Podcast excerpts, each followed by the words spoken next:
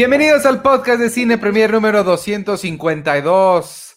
Es el número 252 y es la hora casi, casi hora 22. Estamos terminando 21 horas con 41 segundos de transmisión continua. Desde ayer en la noche eh, eh, empezamos el sábado, el viernes 16 de octubre. Hoy estamos ya en, las últimas partes de la transmisión del sábado. ¿Cómo se sienten, amigos? Oye, no, espérame, tengo que presentarme. Yo soy Iván Morales. ¿Y cómo se llaman ustedes? ¿Y cómo se sienten? ¿Y cómo están? ¿Y cómo van? Ah, yo, bueno, yo soy. Eh, Estamos hablando de enfermedades, ¿tú qué crees? ¿Cómo exacto, exacto. Les estaba diciendo de, de, lo que me quejo usualmente de por qué los personajes parece que no tienen cuerpos a veces. Ok. Soy Penny Oliva. Yo soy arroba chicoche y a mí me gusta, a mí me gusta también hablar, creo que estos temas, porque son temas que, que, que, que me gusta ver tocados en el cine, o, me gusta ver tocados en series de televisión, en caricaturas, en, en, en, donde sea, porque son temas muy normales, muy comunes y corrientes, y creo que sí está, sí está bien tal cual eh, verlos y, y, y, platicarlos. A mí me da mucha, sobre todo el tema de la comida, y, ahorita que estoy haciendo lo, de, lo del anime, eh, ver comida en anime es increíble. ¿Se te antojan buenas estas cosas que tú me enseñaste que eran dumplings? O que son como bolsitas, como... Ah, sí, sí, no sé cómo se llama, y que la mejor noticia de este 2020 es que hay una empresa mexicana que los hace, solamente, solamente hay en Aguascalientes, pero van a llegar a México pronto, porque ya lo sigo en su página de Facebook y dijeron, vamos a llegar a México, amigos, y, y yo así el super like, así. Va a estar en la inauguración con una cartulina. Bienvenidos. Pero ¿cómo se llama? Eh, Onigishi, creo que se llama. Ok. Muy bien. ¿Y tú, Artur? Preséntate. ¿De, qué? ¿De la comida? No, de tu nombre. De tu nombre, porque este es el podcast normal. Ah, perdón. Este... Hola, soy Artur y yo estoy enfermo de esto. Hola, yo, mi, páncreas, no. Este, yo soy Arturo Magaña, ¿cómo están? Ahorita vamos a hablar de la primera película que vimos en el cine, la primera película que recordamos haber visto y la película que nos ha, que nos hizo querernos dedicar a esto. ¿Quién quiere, quién quiere empezar? Mm. Si no, yo empiezo. Siento que, ah, yo pensé que iba a empezar Checo porque lo vi muy, como que te precipitabas a la respuesta, Checo. No, también, también, ¿quieres decir las tres al mismo tiempo, o sea, eh, de una corrida o irnos sí. o como? Ah, no, como quieran, como quieran. Eh, pues, pues si quieren en rondas, así. Ok. Primero, entonces, la, la primera que viste. Yo, eh, ok. o la del cine. La, la, la del cine, este, porque es la, es la que sí tengo más clara. La película que yo, la primera película que yo recuerdo haber visto en el cine es, eh, se llama Los dioses deben estar locos. Hay que decir el título al principio, luego, luego, para que Sergio tenga tiempo de ponerse a buscar. Este, es, una película eh, sudafricana. No es tan, no, sé qué tan conocida sea, pero, eh, pero creo que el, el nombre es más famoso que la película en sí. Es una película muy interesante porque se hizo con gente eh, aborigen que pues, obviamente no eran actores de, una zona del Kalahari en, África. Obviamente disparó muchas conversaciones. Hoy, en, 2020, dispararía muchísimas más conversaciones y seguramente ni siquiera se haría alrededor de la explotación, porque pues esta, e, esta gente, el, personaje principal, cuyo nombre eh, sí, sí lo sé, pero no lo sé pronunciar porque a la mitad de su nombre tiene un clic, que es el Eh, entonces no lo, sé, no lo sé decir. Él es un aborigen real y imagínense esto, la, la, historia cuenta que incluso su pago no se lo pudieron dar porque cuando le pagaron en efectivo el, dinero se fue volando porque él lo dejó por ahí porque para él no significaba nada. Entonces le tuvieron que pagar en, en, en ganado y en cosas así que él sí podía entender. La trama gira alrededor de este muchacho y una botella de Coca-Cola que es lanzada por un avión una avioneta que pasa por encima de su pueblo, avientan la botella y ellos nunca habían visto una cosa así. Entonces, el, todo el, pueblo empieza a utilizarla para diferentes fines, para romper cosas, para aplanar cosas, para hacer música, y al punto en el que se empiezan a pelear por ella. Un pueblo que no tenía eh, palabras, que nunca había reconocido la, la, propiedad privada, de repente empieza a pelearse por, un, por una cosa y deciden que esto fue una maldición de los dioses y le encargan a este muchacho a que vaya a votarla al fin del mundo porque los dioses les deben haber mandado esto por equivocación y no quieren su, regalo maldito. Eh, eh, tengo, la, tengo la teoría de que más bien la primera que vi fue la, la segunda parte, Los dioses deben estar locos 2, porque la primera es del 80 y la segunda es del 85 y yo nací en el 81 y la debo ir a ver, haber ido a ver al cine, pues como los 4 o 5 años con mi papá o mi mamá seguramente, pero pues no tenemos datos eh, fijos de esos porque también la película, la primera, dio vueltas alrededor del mundo a lo largo de como 7 o 8 años, entonces es posible que haya sido esta, no lo sé, pero pues esta, eh, Los dioses deben estar locos, es la, la primera película que recuerdo haber visto en cines. ¿A qué edad? Pues digo que no sé, como a los cuatro o cinco años, yo creo. Ah. Oye, oh. y ahí Vero H. Marín nos preguntaba algo muy interesante. ¿En qué cine la recuerdan haber visto? Pues, ¿en qué cine fue? Eh, ah, de hecho, e, eso, me hace, más bien, si no, me hace eh, cambiar mi respuesta. Yo creo que tenía como eh, siete u ocho años, más bien, porque lo que sí recuerdo es que la vi en Perú. No tengo idea qué cine, pero sí la vi en Lima. Entonces, este, debo haber tenido como seis o siete, pero no, yo no me acuerdo del, cine. Eh, ¿Quién va? Vamos, eh, manecillas del reloj. ¿Quién, ¿Quién está? Es que yo los veo así como así. Va. Pues si quieres tú, chico, porque ya, ya tenías como ahí, ¿no? La, pues, pues no, la, sigo buscando. Ah, tú, Artur. Sí, yo sé de las dos. Em, bueno, antes rápido, me, está escribiendo por WhatsApp mi abuelita, dice que muchas felicidades por esta transmisión a todos. muchas, gracias. Le mandamos un abrazo porque yo la amo y, ahí, anda, ahí anda viéndonos. Este, la primera que yo recuerdo haber visto de mi vida fue El Rey León. Órale. la vi tanto, creo que ya les he contado esta historia de, del que hasta el cassette se reventó porque dice mi familia que yo la quería ver todo el tiempo, todos los días, y era pues algo este, muy bonito. Por ahí todavía tengo el, el, VHS, eh, y sí, o sea, la, amo de una forma en la que me sé de memoria las, los diálogos, las canciones, todo. Y, siempre, o sea, sí, sí, sí fue una película que, que siempre regreso mucho a ella porque pues, es muy bonita y te da como, no sé, es muy, muy linda, es muy, te, inspira, te, te, rompe el corazón, luego te emociona y ándale, es ese. Ahorita, ahorita que, que después de que, de que ahorita me muevo y lo, y lo busco. Ah. Pero, pero sí, es el, el, el Rey León. Y la primera que recuerdo haber visto en el cine, porque sí me impactó, fue Star Wars, Una Nueva Esperanza, en estos restrenos que hubo en el 98 más o menos, de, la trilogía original. Me acuerdo mucho que, me llevaron a verla al cine, en el cine que estaba en las, creo que era la Sala Revolución, que está sobre Zapata, cerquita de Plaza Universidad. Ahí había un cine que todavía, de hecho todavía existe, pero pues ya estaba abandonado.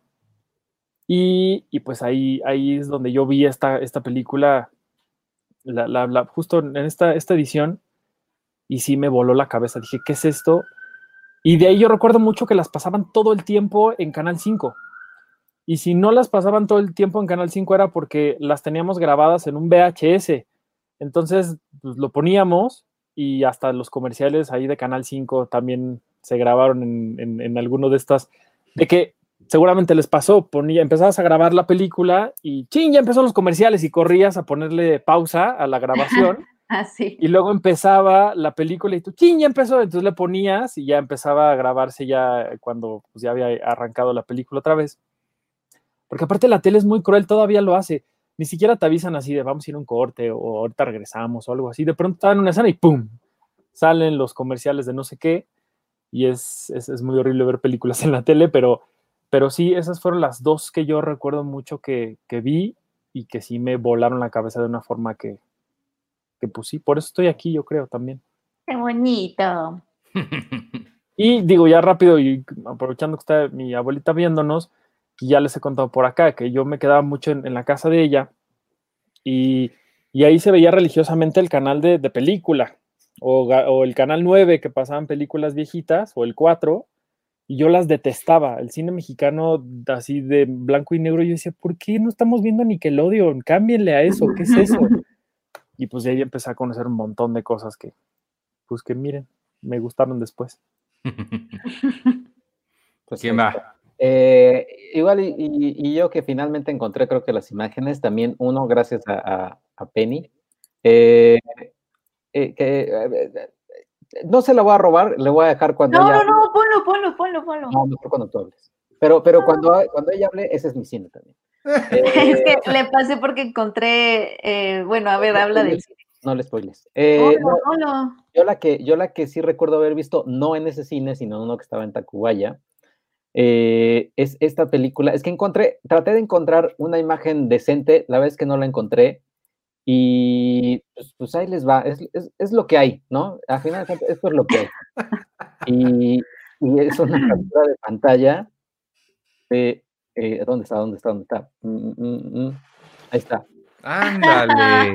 Atlantis, el ídolo de los niños. Eh, mientras, mientras sí, obviamente Arturo, o sea, el Rey León o...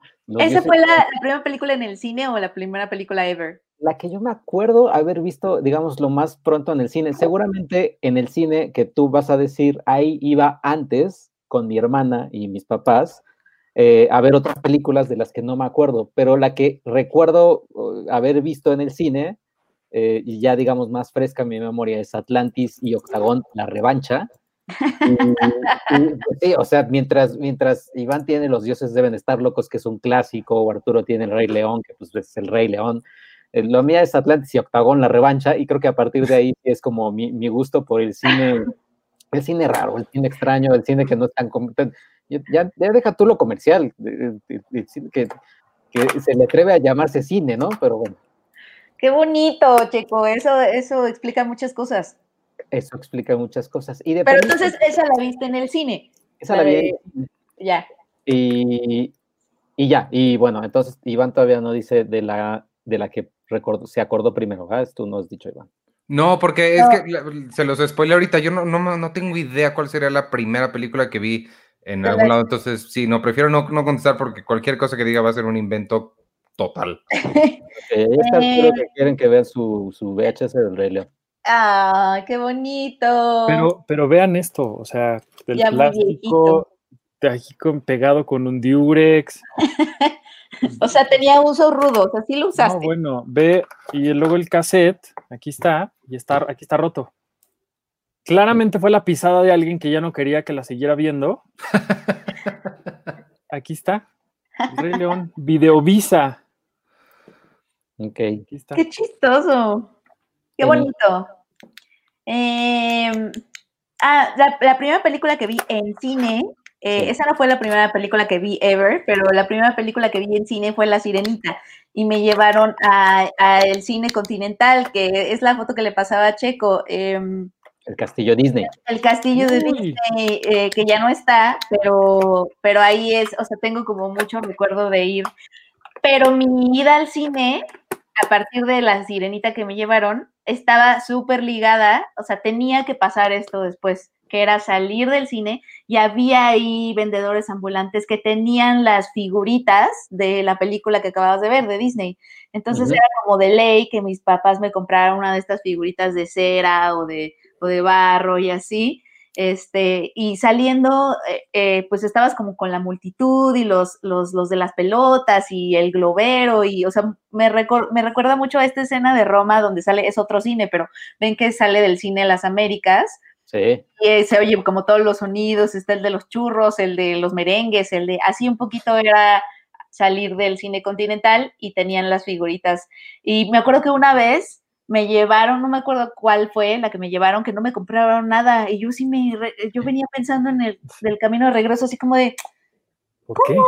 O sea, ajá, como que, como que mi experiencia cinematográfica no estaba completa. Le faltaba mi figurita. No me acuerdo qué película fue esa, pero a la que sí me llevaron fue a La Sirenita. O, o si mis papás me están escuchando y, y lo estoy recordando mal, díganme, pero según yo sí fue, sí fue esa. A mí, ¿sabes qué me pasaba? A mí nunca me compraba nada. Era raro cuando me compraban, pero lo que me compraban eran los helados de Helens. La voz de Helen. En Plaza Universidad, justamente. Y pues pasabas y veías así los conos estos enormes, ¿no? Y siempre cuando me decían, vamos a Helen, era como, ¡Ah! ¿no? Va a haber un helado. Ajá, entonces ya ibas como con la copa esta que también era así súper alta y con la galletota ahí metida y... No manches. Ah, claro, había un Helens en Plaza Universidad. Bueno, por ahí. Sí, sí, sí. Sí, sí. pero, pero no sé si la... Y ahora la ronda de cuál es... Eh, ¿Cuál vieron la primera? Es, la que vieron, ajá, cuál vieron primerita, que Iván dice que no, no, se acuerdan. O sea, es que yo, yo tampoco, yo voy a decir la que, o sea, la que recuerdo haber dicho, ay, estoy viendo yo, no, Las primeritas. No, no digamos, no con mi, mis papás o mi hermano, sino que tal cual yo le puse, ¿no? Así como, ay. Ok, eso sí tengo. A ver. Ajá, sí, claro, o sea, o que tú la viste en la tele o, en la escuela, no sé. Bueno, esa, eh, eh, entonces, en, en, ese caso, si esa es la pregunta, definitivamente, definitiva y 100% es las tortugas ninja, uno y las Tortugas Ninja 2, The Secret of the Ooze con Vanilla Ice. Este, pero sí, las Tortugas Ninja y las Tortugas Ninja 2 las vi y las vi y las vi. Tenía los VHS y, de, igual lo que dice Arturo con, con, el Rey León, se me se desgastaron las cintas de que las ponía una y otra y otra y otra y otra vez. Tengo muchísima curiosidad de, poner, de volver a ponerlas porque están ambas en Prime. Ándale, esas son, esas son mis ah, tortugas. Sí, sí, total. No esas cosas raras que hay ahorita en la televisión. Las ponían, aparte, las ponían en la trilogía de Canal 5. Cuando además, déjame, déjenme les digo, eh, y los más jovencitos de la audiencia se van a sorprender y les va a volar la cabeza, pero estos muchachos no se llaman Mikey, se llama Miguel Ángel o Michelangelo. No se llama Raf, se llama como la niña esta. Sí, sí, sí. Rafael. se llama acercarte el, micro así. Se llama Rafael o Rafael, si quieren. No se llama Leo o Leo, se llama Leonardo. ¿Sí? Por favor, me, dicen los nombres bien, porque estos cuatro changos, estos cuatro tortugas, fueron nombradas por cuatro artistas del Renacimiento, eh, por su sensei, Splinter. Y esa cosa de que les hayan cambiado los nombres y que ahora tienen magia y los han vuelto una cosa muy rara hoy, me molesta mucho. Estos hacían, estos, hacían breakdance. Y, estos, estos monos de plástico son mis tortugas, eran increíbles. Recuerdo perfecto una de las primeras escenas de la película, creo que es con la que abre. Hay un chavito de, se ve que el niño tiene como, no sé, 11, 12 años, que está fumando. Esa imagen no saben cómo me impactó porque yo dije, ¿cómo? Un niño fumando. ¡Ah! Dios mío, qué transgresor estoy viendo. Fue como mi taxi driver a los 9, 10 años. Este, me gustaban muchísimo, sí las veía una y otra vez. De ahí viene mi... Ahí está, mira, wow, Sergio, eres mágico. Sí, está muy cañón, checo. Eh, de ahí viene mi amor, mira, de ahí viene mi amor por las tortugas ninja, por Vanilla Ice y el rap en general. Eh, es, es, e, es, increíble y, y, esta sí, mira, hasta ve cómo me emociona nada más de, pensar en ellas. Algún día me voy a aventar a verlas en Prime. No quiero llevarme una decepción como la que me llevé cuando empecé a ver Goonies, que no, no, no me encantó. Este, pero sí, pues las Tortugas Ninja y las Tortugas Ninja 2 son, son las, las primeras que yo recuerdo conscientemente haber dicho, quiero ver esa. Tengo una imagen, tengo una imagen eh, que algunos ya han de haber visto, no sé si tú ya la viste, Iván, que ahorita está muy bien porque no está noche, pero espero que no puedan dormir después de ver esta imagen de las tortugas ninja. Ah, ¿Qué es eso? Ah, claro, tenía, es, que se ve, se ve ah. adentro de la botarga. Se ve, se, ve la persona, o sea, están los dientes y, es, eh, los dientes tal cual, o sea, se, alcanza a ver, eh, o sea, es, es, una, es una imagen sumamente eh, creepy, de pesadilla total. Es muy creepy. Nunca había visto eso. Tampoco la en general sí eran muy creepy las tortugas niña. Es, era, eran muy cool, bueno, a mí me parecían lo más cool del mundo. A mí me gustaba más, yo me, me sentía más identificado con Rafael, el del palacate rojito. Ah, sí y las de estas que no sé cómo se llaman. No, yo siempre con. Tacos. No, ese es Miguel Ángel. Eran ah. como, como, como, como de unos cuchillitos de tres. Ah, ah, sí, cierto, ¿esos qué son? ¿Quién sabe? No sé cómo se llama. Tenedor, tenedor grande. No, yo me identificaba, ¿con quién me identificaba? Con Miguel Ángel, creo, porque le gustaba la pizza y era el, el rebelde Caguabonga, dude. A mí me, yo quería ser Leonardo todo el tiempo. El de la ¿Creerán que yo nunca, nunca vi nada de las tortugas ninja? No. Sí, pues tú eres de otra generación. Ajá, más bien. Tú eres generación Nickelodeon. Sí. ¿Y, y, seguían las, las, las, trilogías de Canal 5 contigo, Arthur? ¿Tú las veías o las Claro. A mí también me destruyeron la infancia como a ti. sí. Ay, se me cayó mi celular. Porque aparte, digo, yo no sé quién hacía la curaduría, pero era muy buena. O sea, sí tenía coherencia. Buena. Me encantaba que fuera temática, sí. Y, había que se ponían solitas, ¿no? Que ya eran tres, como Volver al Futuro, eh, como las tortugas ninja. Pero sí, estaba. era, una, era, una, era, una, tradición, pues. Sí. Porque también estaba la de Semana Santa. Ay, cómo las odiaba esas. Yo decía, ¿por qué? maldita sea, todo el mundo así de vacaciones y yo en mi casa viendo los diez mandamientos, Benur, Rey de Reyes. Rey de Reyes. O, la que la que redescubrí hace mucho en, porque la subieron a Netflix, fue El Príncipe de Egipto, mm. que hacía 250 años que no la había visto y, y Kate, mi novia, la puso. Y ni me acordaba, dije, ay, órale, hasta me sorprendió de la música y la historia y todo. Dije, bueno, esas sí las hubiera visto con gusto de niño, pero no, pues los Diez Mandamientos, Benur, porque aparte, si de por sí las películas son largas, luego con comerciales eran cinco horas de película. Sí, Una tortura. Totalmente. Duraban todas las horas Entonces tienes eh, El Rey León, es la que viste. ¿Fue la primera en cines o la primera en General Mil? No, la primera que vi, que recuerdo haber visto, fue El Rey León. Y en cines fue la primera de esta, bueno, en general la trilogía de Star Wars, porque creo que estrenaron muy seguiditas, ¿no? Sí. Eh, yo la primera que recuerdo haber visto, tengo dos y son como trilogías, pero sí una que vi, también eso explica mucho de por qué me gusta lo que me gusta, es eh, igual bueno. En la trilogía de Canal 5 te pasaban la, profecía, 2 y la profecía 3, el conflicto final. Y lo que hablaba con Luigi, lo que hablaba con Luigi a, las dos y media de la mañana o dos de la mañana era que para mí Liam Neeson nunca lo vi como el paleontólogo. Para mí Liam Neeson era el hijo de Satanás, el anticristo. Y es, es, es el anticristo en la profecía 3 él es el anticristo. Sí, es Liam, ah. Liam Neeson. Está muy chiquito.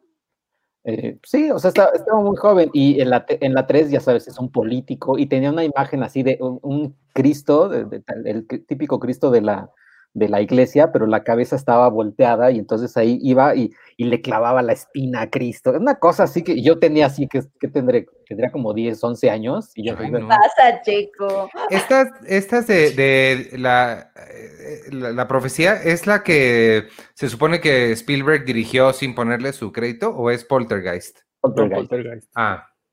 Poltergeist. Esa, fue una y otra también que recuerdo y que ya había hablado también, y nada más rápidamente, es la mejor trilogía deportiva que hay en la historia del universo, que es Los Campeones o The Mighty Ducks. Eso sí tiene sentido. Eso sí tiene sentido. es, increíble y con Emilio Esteves. Y que en Disney Plus se viene la serie. No, hombre, ya, ya, me, ya me vi. Eso sí está padre, la serie de los, de los campeones sí está padre, pero ojalá no sea tan tan, es que no quiero que la hagan como tan, tan, tan juvenil. O sea, sí me gustaría que fuera. Ah, no, la van a va, va, a haber eh, representación de todo. O sea, ese, ese equipo de hockey va a estar representado, o sea, va a tener de todo, de todo va a tener. O sea, un no binario, todo. Todo, todo, todo va a tener. Así, oye, también va a haber una planta, un pato. Ajá, exacto. Pato de verdad. Alguien que no le gusta el hockey. ¿Por qué se llamaba los patos y no incluían patos? Exacto, ¿no? Alguien que va a decir, oigan, pero no me gusta que se llamen patos, me ofende. Y se va Pita, a Pita va a salir a decir por qué. Me da mucho gusto que haya representación, es lo que necesitamos. Alguien que, que, no sabe jugar hockey, porque ¿por qué no me representan si yo no sé jugar hockey? y quiero estar ahí. Y, el equipo en lugar de The Mighty Dogs va a ser el, el, círculo o el cuadrado Como en Community, The Human Beings. Human the, the Human Beings. the Human Beings está padrísimo. The Non-Binary Players. Yo, yo, me tocaba, yo de, de, como que tenía tres caminos que me llevaban a las películas de muy chiquita. Uno era, bueno, el cine, pero, y siempre era el castillito, o sea, siempre era, vamos a ver las películas de Disney al cine. Estaba en la escuela, que mi escuela tenía un salón de proyecciones, ¿no? Así le decían, y te llevaban desde preprimaria a ver, o sea, realmente era una biblioteca en donde arrimaban las mesas o sea, un cuarto con libros en donde arrimaban las mesas y hasta el fondo había una tele. y entonces ese era, el, ese era el salón de proyecciones. Y tal cual nos sentábamos en el piso y veía, nos pasaban películas. Entonces ahí, ahí vi varias, pero antes que todas esas, mi mamá me ponía, o sea, yo no, las primeras películas de las que yo me acuerdo eh, que mi mamá me ponía no fueron, em, creo que de Disney sí hubo un par, pero no, las que realmente veía y veía y veía y era como películas fueron las de Katy la Rainbow Bright, Pie Pequeño y Los Ositos Cariñositos. Ese era el combo absoluto de, mis películas. O sea, no, no fue Disney el que llenó como mi infancia temprana, sino estas otras animaciones que era. Pie Pequeño era un cuello largo, no sé si la vieron. Sí, claro. Era como una historia triste porque como de Bambi, que era un cuello largo que sus, sus papás, cuellos largos, este, se morían y tenía que alcanzar a sus abuelitos en, el Valle de las, de las Hojas de Estrella o algo así. Y entonces empezaba, se, unía con otros dinosaurios bebés y hacían un viaje a, a ese valle. Y ese es Katy Laruga. Mira, en busca del Valle Encantado, esa. Uy. Y, y, era, era pie pequeño era el cuello largo y así aprendí de que había triceratops y había cuellos largos y había, el malo es el T-Rex, obviamente. Y lo que se me empezó a antojar mucho es que comían plantas. Entonces me dieron muchas ganas de salir al, jardín o afuera en la unidad habitacional donde había plantas y comérmelas y las probé por este por esta película. Gastritis al origen. me comí las plantas y obvio no sabían como yo me imaginé. Oiga, Luis Cano, super chat. ¡Ay! Gracias. Muchas gracias, Luis. Saludos a todos. Mi admiración por su trabajo. Muchas gracias, Luis. Acuérdense de todos que está ahí habilitado el super chat. Este, yo esta de pie pequeño, por supuesto que la vi, pero a mí me pasa, no sé si te pasa a ti, eh, la relaciono mucho con una de un tostador que hablaba. Ah, Checo vio la de la tostadora valiente. La tostadora valiente está. Yo no vi la tostadora, fíjate. a mí me pusieron Rainbow Bright, porque niña, ¿ustedes vieron Rainbow Bright? Eh, mi hermana. La, la, niña que controlaba la primavera era increíble y tenía, tenía un cinturón con polvos de estrella y los No manches, tenía un cinturón. Y hacía el arco iris y vivía en un lugar en donde cada uno cada niño representaba un color del arco iris, pero ella era el arco iris y tenía un caballo en donde, y cabalgaba por el arco iris. Era increíble. Rainbow Bright era A ver si la puedes. porque, ajá, mira, es ella. No manches, qué emoción. Qué y fea. E, ella se encarga de, traernos la primavera. Es preciosa, ah. Artur. Ella nos trae la primavera. Entonces, la película empieza con ella cantándonos buenos días, la, la, la, la, la. Entonces está muy contenta porque ya viene la primavera y lo que ella hace es aventar sus polvos de estrella y de pronto en el mundo ya hay primavera. Y llega y hay otra niña que es la que nos trae el invierno. Y entonces medio se pelean porque dice, ya es mi turno, no sé qué. Y entonces avienta los polvos de estrella y no se hace la primavera, no llega la primavera y entonces ella tiene que investigar por qué y cuál es el misterio de que no haya primavera, de que el invierno sea para siempre. Y entonces ya, esa es la aventura. Está ah. padrísimo, mírala. Qué chistoso. Oye, yo me quiero, yo me quiero disculpar con, con el hijo de las tinieblas, Satanás. Eh, no es Liam Neeson, es Sam Neill. Es Sam Neill. Sam Neill es lo que están diciendo todos, y sí, exactamente. Así que una disculpa al, hijo de las tinieblas. Pide una, una, disculpa y autocancélate, por favor. Exacto. Sí, pero esas son mis primeras películas. Muy bien. Y falta la de la película que te hizo eh, como que dedicarte, ¿no? O que te, el amor al cine. Yo sí, e, es, esas sí las tengo muy bien identificadas. Es un combo de, tres. Eh, y ahorita me puse a investigar los años, tiene mucho sentido. Las tres son del mismo año. El año es 1995 y las películas son Seven, 12 monos y Copycat.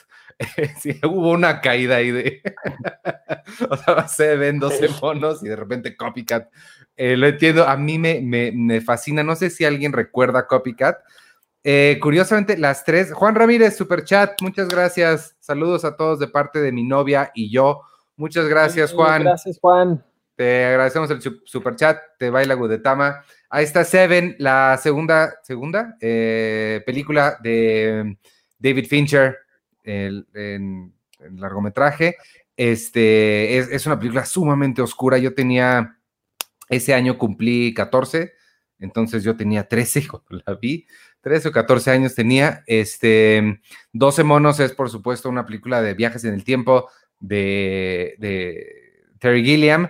Y Copycat es una película, no, no, no, no sé quién es el director, pero son Holly Hunter y Sigourney Weaver es la historia de un asesino serial. Entonces, mm. las, las tres, esa es Copycat. Está en Prime. El otro día la vi por si la quieren ver. Este, sí, sí funciona, todavía funciona. Eh, las tres tienen temas bastante oscuros. 12 monos es sobre el fin de la humanidad, eh, algo que nos es muy relevante ahora en esta época de pandemia. Eh, Seven es sobre un asesino serial y Copycat es sobre muchos asesinos seriales. Es curioso que sean las tres películas que yo no sabía en ese momento que, que era exactamente lo que quería hacer, pero cuando las vi se amalgamaron en mi cabeza y dije, eso, yo no sé qué, pero ahí quiero estar. No, no, no sé en qué capacidad, todavía no, no lograba articular qué es lo que quería hacer. Mucho tiempo quise ser actor, luego quise ser escritor, luego quise dirigirlo, quise hacer todo. Finalmente terminé hablando de en lugar de haciendo, pero son las tres películas que definitivamente me marcaron.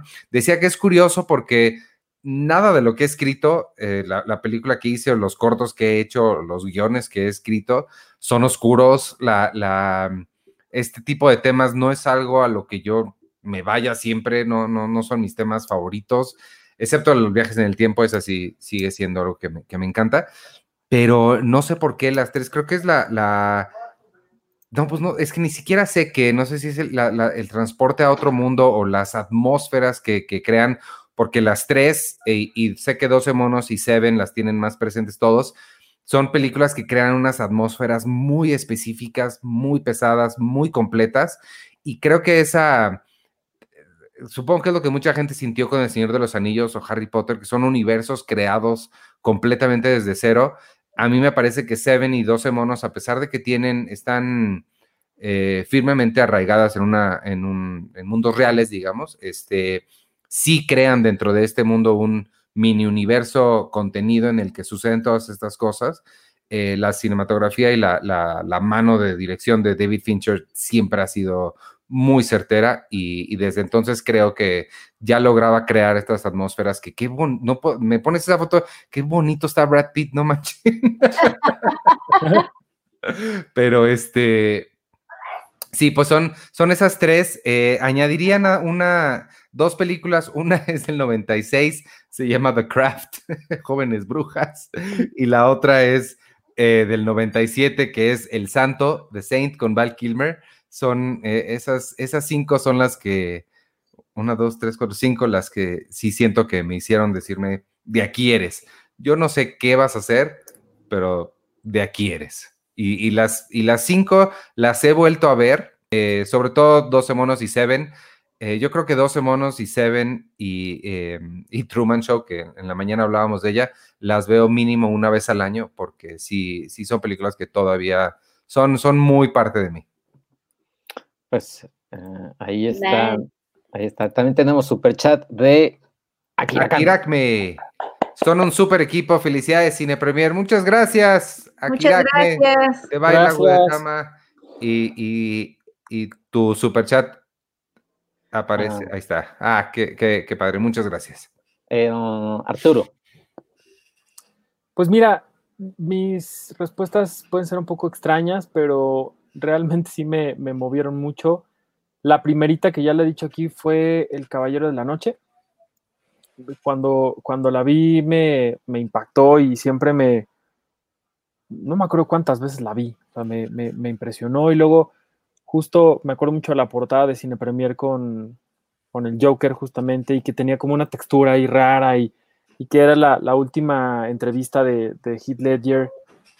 Y todo, así, de ahí descubrí por qué era importante, por qué podía ser importante la música, que es el score de Hans Zimmer y de James Newton Howard. Ahí descubrí quién era, eh, como que ahí, fue, ahí fui consciente de quién era Hans Zimmer y empecé como a, a, a buscar más de él y dije, ah, pero pues si el Rey León, y empiezo a hacer como estas conexiones.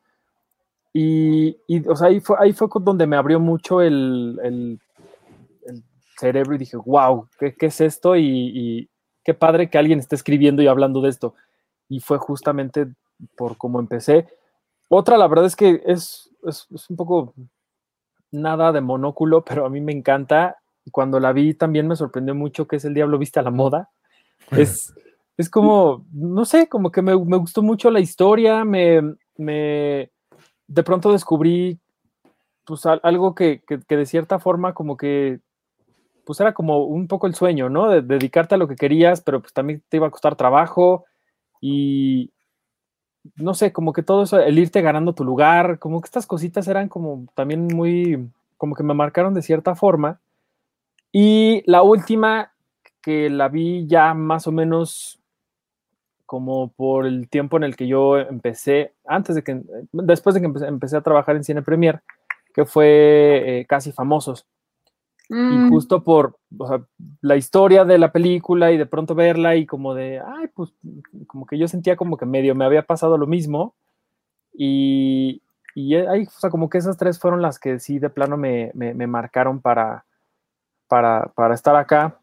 Y, y pues sí, empezar a dedicarme a esto y pues ya de mexicanas, pues ya hablaríamos horas de las clásicas y todas estas que les digo que he visto con, con mis abuelos y que de pronto terminar de ver una película como Enamorada, por ejemplo, del Indio Fernández y escuchar a mis abuelos hablar horas de esa película y que si María Félix y que si el Indio Fernández y que Pedro Armendáriz y dije, órale, o sea, como conocer que también había historias detrás de estas historias también me, me marcó mucho y fue como un poquito el, lo que empezó como a, pues sí, a jalarme a todo esto. Pues ahí, ahí está The Wars Sí, y es curioso que siempre casi todas las de nosotros, me imagino las de Penny también, todas tienen como el mismo año. O sea, como que todas sí fueron, fueron en un tiempo como. Fue el, el año en el que se. Eh, yo, yo, la, de las tres, porque también tengo tres, quizás tenga cinco, pero de las tres, así como Iván, una sí es del 90 y las otras dos son como del 95, 96. La primera, o sea, la que fue de plano sí dije, ah, caray, ¿qué es esto? Es, eh, ¿dónde está? Aquí está. Que es Día de la Independencia, tal cual. O sea, la, la, fui a ver al cine, recuerdo también que, eh, en una cine premier, que era la portada de Tom Cruise y el mundito de Independence Day abajo. Recuerdo haberla ido a ver con mis papás. Eh, mi mamá la mencionó hace poquito que le estaban pasando. Eh, me dijo, oye, esa película es la que también te, te, te, gustó mucho, ¿no? Del cine y no sé qué, yo sí, pues sí. Y es que no me esperaba nada, porque yo no, en ese momento no conocía ni a Jeff Goldblum, o sea, para mí no eran, o sea, eran desconocidos. Will Smith, pues creo que era del príncipe del rap y nada más. Y ya, y después vi los efectos especiales y todo eso, y, y, eso como que me voló la cabeza. Después, eh, no sé si tú te acuerdes, Iván, o alguien, o, o Penny, Arturo no creo porque pues, estaba muy chiquito eh, pasaron un especial en la televisión de Independence Day, pero era un especial tipo La Guerra de los Mundos, porque era un noticiero, y era un noticiero donde explicaban, oigan, es que parece que hay unas cosas, unas nubes extrañas volando en Rusia, y eh, si pueden, búsquenlo en YouTube, porque está en YouTube, busquen eh, Independence Day, eh, fake news o algo así, y es un especial de media hora con todos los, los reportes de los diferentes noticieros del mundo eh, reportando oh. cómo llegaban las naves a, a cada ciudad. No, pero suena padre. Y al final, al final de este show era como, ay, se está abriendo la nave, hay un rayo, y, puf, y ya, y, y acababa el, el, el, el, programa especial de Independence Day. Y ese lo pasaron en Canal 4, y yo así estaba como, wow. Wow. Esa no, yo no, no recuerdo eso. Eh, la siguiente también fue eh, así otra más de testosterona, La Roca. Te dije que hace poco la vi haciendo el quehacer. Sí, sí, sí. Eh, y La Roca, yo recuerdo haber entrevistado a Jerry Brockheimer por El Llamado ah. Solitario, y cuando terminó la entrevista sí le, di, o sea, sí le dije, oye, sí le agradecí y tal cual, le dije, eh, te agradezco mucho por, por también haber producido La Roca, que fue una de las películas que me inspiró para dedicarme a esto. Y yo decía, ah, no, pues muchas gracias y no sé qué. Y, y, pues, o sea, La Roca para mí es una de las mejores películas de Michael Bay, que ya es decir, pues, mucho, porque pues a pesar de que ha hecho muchas películas, pues, pues sí, es Michael Bay, pero para mí me gusta, ¿no? Eh, eh, este director. Y la otra película que ella, esta la vi, creo que la, Independence Day la vi nada más en cine, las demás fue en video. Y esta, que es eh, Línea Mortal. Ah, sí, la he visto, sí. Ah, la de Diego Luna. La Diego Luna. Eh, no, Línea Mortal con Kevin Bacon, que ya después ya le enteré bien. Kevin Bacon. Este casting estaba increíble. O sea, Julia Roberts que empezaba, Kiefer Sutherland, Kevin Bacon. Ah, Kevin Bacon y su cabello está padrísimo. Oh, no, el de atrás es Oliver Platt. Parece. Oliver Platt y uno de los Baldwin, que no es Alec, también estaba ahí. Uno de los Baldwin que no es Alec. Y, sí, o sea, vi Flatliners y de hecho no sé por qué no ha pasado esto en la vida real, o sea, tal cual, eh, que se mate la gente o se maten los doctores para ver qué hay después de la vida y se regresen. Porque si uno es doctor, pues, pues tienes las medicinas esenciales para regresarte a la vida después de unos minutos. Yo no sé por qué no lo hace. Chistoso, sí, sí me acuerdo, de eso sí, eso sí la vi. Que ya después. Flatliners. ¿De Flatliners de qué año es? Del 90. Del 90 y la dirigió este, el de Batman y Robin, ¿cómo se llama? Schumacher. Joel Schumacher. Eh, si pueden verla, está, está, muy padre. Y otras películas también, la película que más he visto en el cine, que es eh, Impacto Profundo, de, de Mimi Leather, que yo crecí y a mí me gustó más Impacto Profundo que Armageddon. a mí me pasó lo mismito, sí creo que es Mimi Leather la que, la que dice, es que te pongo las historias de las personas, no tanto, y, y, cómo tú lo, lo, verías, no tanto un astronauta con el que no te vas a sentir identificado, sino con las personas en la Tierra. Sí, a mí, me gustaba más también Impacto Profundo. Yo tengo que volver a ver Impacto Profundo, no la recuerdo nada. Uy, yo aquí en la casa de todos ustedes se ve cada que se puede ver. Y justo lo que, lo que decía Checo de, el Día de la Independencia, a mí, por ejemplo, creo que nunca vi la película, pero me, impactó esta escena de la vaca de tornado. Mm. Ah, sí. Justo porque había un programa en Discovery Kids que era, te explicaba cómo se hacían estos, estos efectos especiales del cine. Y ahí me voló la cabeza, dije, ¿qué? Porque aparte, o sea, de la, así unas computadoras blancas, horribles, enormes, ¿no? Así puros trazos y después terminaban haciendo lo que, lo que hicieron y que aparte se viera tan real como la, la estampida de Yumanji, por ejemplo, o también, eh, bueno, Impacto Profundo que, ahorita dicen, o Jurassic Park. También Jurassic Park, a mí me, cuando yo, cuando la llegué a ver en el cine, en el Manacar, que en ese entonces había cine en Manacar antes de que hicieran esta plaza, Ahí vi este el Parque Jurásico y me voló la cabeza.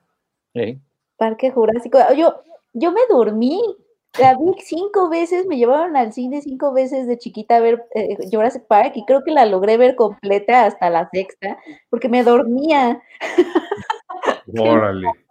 Esa película así no me, no me inspiraba tanto. Ya después, cuando fui más grande, este, ya la, ya la vi como en todo su esplendor y dije, oye, está padrísima, pero yo de chiquita me dormía, así, me dormía absolutamente. Qué mal, ¿no? Esa no fue mis películas. Nos está diciendo Iván ese chimal que Tornado está en Netflix y, y sí, el, otro día también la vi. Tornado está bien padre, Helen Hunt. Uh, ¿Y las tuyas entonces? No, Laura Dern. ¿Es, ¿Es, Laura Dern o Helen Hunt? Helen Hunt. No, Helen Hunt. Es Helen Hunt, ¿verdad? Las mías, las mías es, chistoso porque las mías sí son de años diferentes, pero como que las tengo bien identificadas. De, o sea, son estas películas que quizá no me, no cuando las vi no fue como de, oh, quiero dedicarme al periodismo de cine. Sino, Espera, Rafael Martínez, muchas gracias, super chat.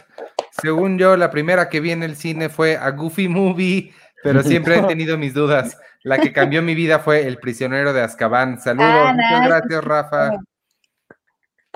Es que las mías no son tanto como, una de ellas sí, pero las mías no son tanto de las que me hicieron decir, ah, quiero hacer periodismo de cine, sino son las que me hicieron empezar a pensar mucho la película y la necesidad de escribir algo sobre ella. O sea, yo no sabía que eso era como algo que podías hacer para vivir, sino que son las primeras películas que me, dejara, me dejaban tantas reflexiones en la cabeza que tenía la necesidad de pensarlas y de vaciar esos pensamientos como en alguna hojita de papel. Y las dos primeras fueron, este, las vi las vi de chiquita, pero las disfruté de adolescente. bueno, como a los 12, 13 años y fueron eh, días de otoño. Bueno, lo que, me, lo que vi es que todas tienen en común que son de personas que viven un poquito como fuera del mundo. O sea, hay un elemento como de fantasía o, y que las hace vivir como medio en otra sintonía. Eh, eh, las dos primeras fueron días de otoño eh, mi mamá, antes de verla, mi mamá me la contaba, antes de dormir. Me contaba la historia de esta mujer, Pina Pellicer, que es preciosa, es preciosa, es preciosa. Y después vi La Princesita de Alfonso Cuarón, y las dos me generaron como la misma, como de, hay estas personas que como que viven en otra, no viven el mundo como todos, ¿no? Y luego en la universidad fue Cinema Paradiso, que la verdad esa otra vez me provocó esta onda como de, hoy no, quiero escribir, ¿qué hago? Quiero pensarla y pensarla y pensarla y pensarla. Este, y en la universidad también vi eh, I'm a robot, but I'm a robot, but that's okay, de Park Chan Wook, eh, que es una historia súper bonita, es una historia súper loca. Es de una chava que es un cyborg y está en un hospital psiquiátrico y un chavo que también está en el mismo hospital psiquiátrico se enamora de ella y toda la película es de él tratando de salvarla porque ella no puede comer comida humana porque es un cyborg. Entonces, este, se la trata de, o sea, todo el tiempo se la pasa, o sea, son dos, dos, un cyborg y una persona que se enamoran desde la locura, o sea, desde la enfermedad mental. Está, está, me gustó muchísimo. Dije, órale, yo no sabía que el cine podía ser así y también me hicieron ganas de escribir. Y la que me hizo escribir mi primera reseña en la vida fue eh, que, está como en, lo, eh, como en la misma sintonía de gente que no vive tal cual como en el mundo real, sino lo vive de otra forma, fue El laberinto del fauno.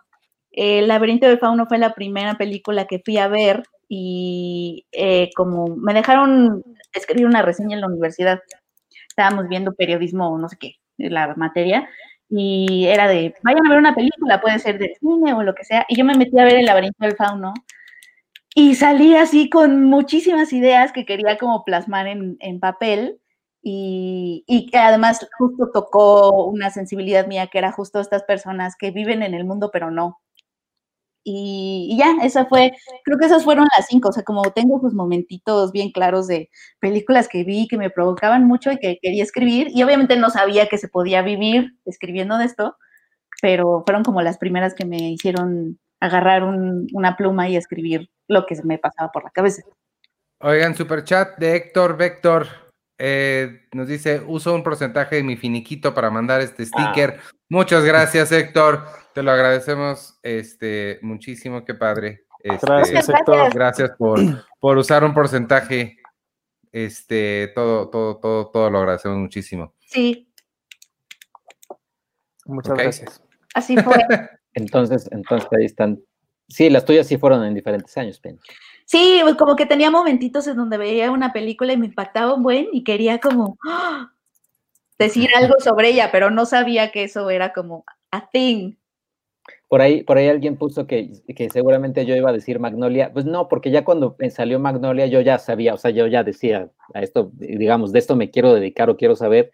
Y pues ya, o sea, cuando salió Magnolia la consumí todo lo de Magnolia, lo, todo lo que he podido consumir de Magnolia, pero pues ya, ya sabía que había algo, ¿no? Que, alguien, alguien por ahí mencionó también Fight Club, que Fight Club es una película que también te hace quererte dedicar al cine. Y sí, también me pasó exactamente lo mismo. Fight Club es de mis top cinco películas de la historia, pero igual que Sergio, o sea, ya, ya estaba yo ya, ya grandecito. Yo en el 99 tenía 18, eh, entonces sí, ya.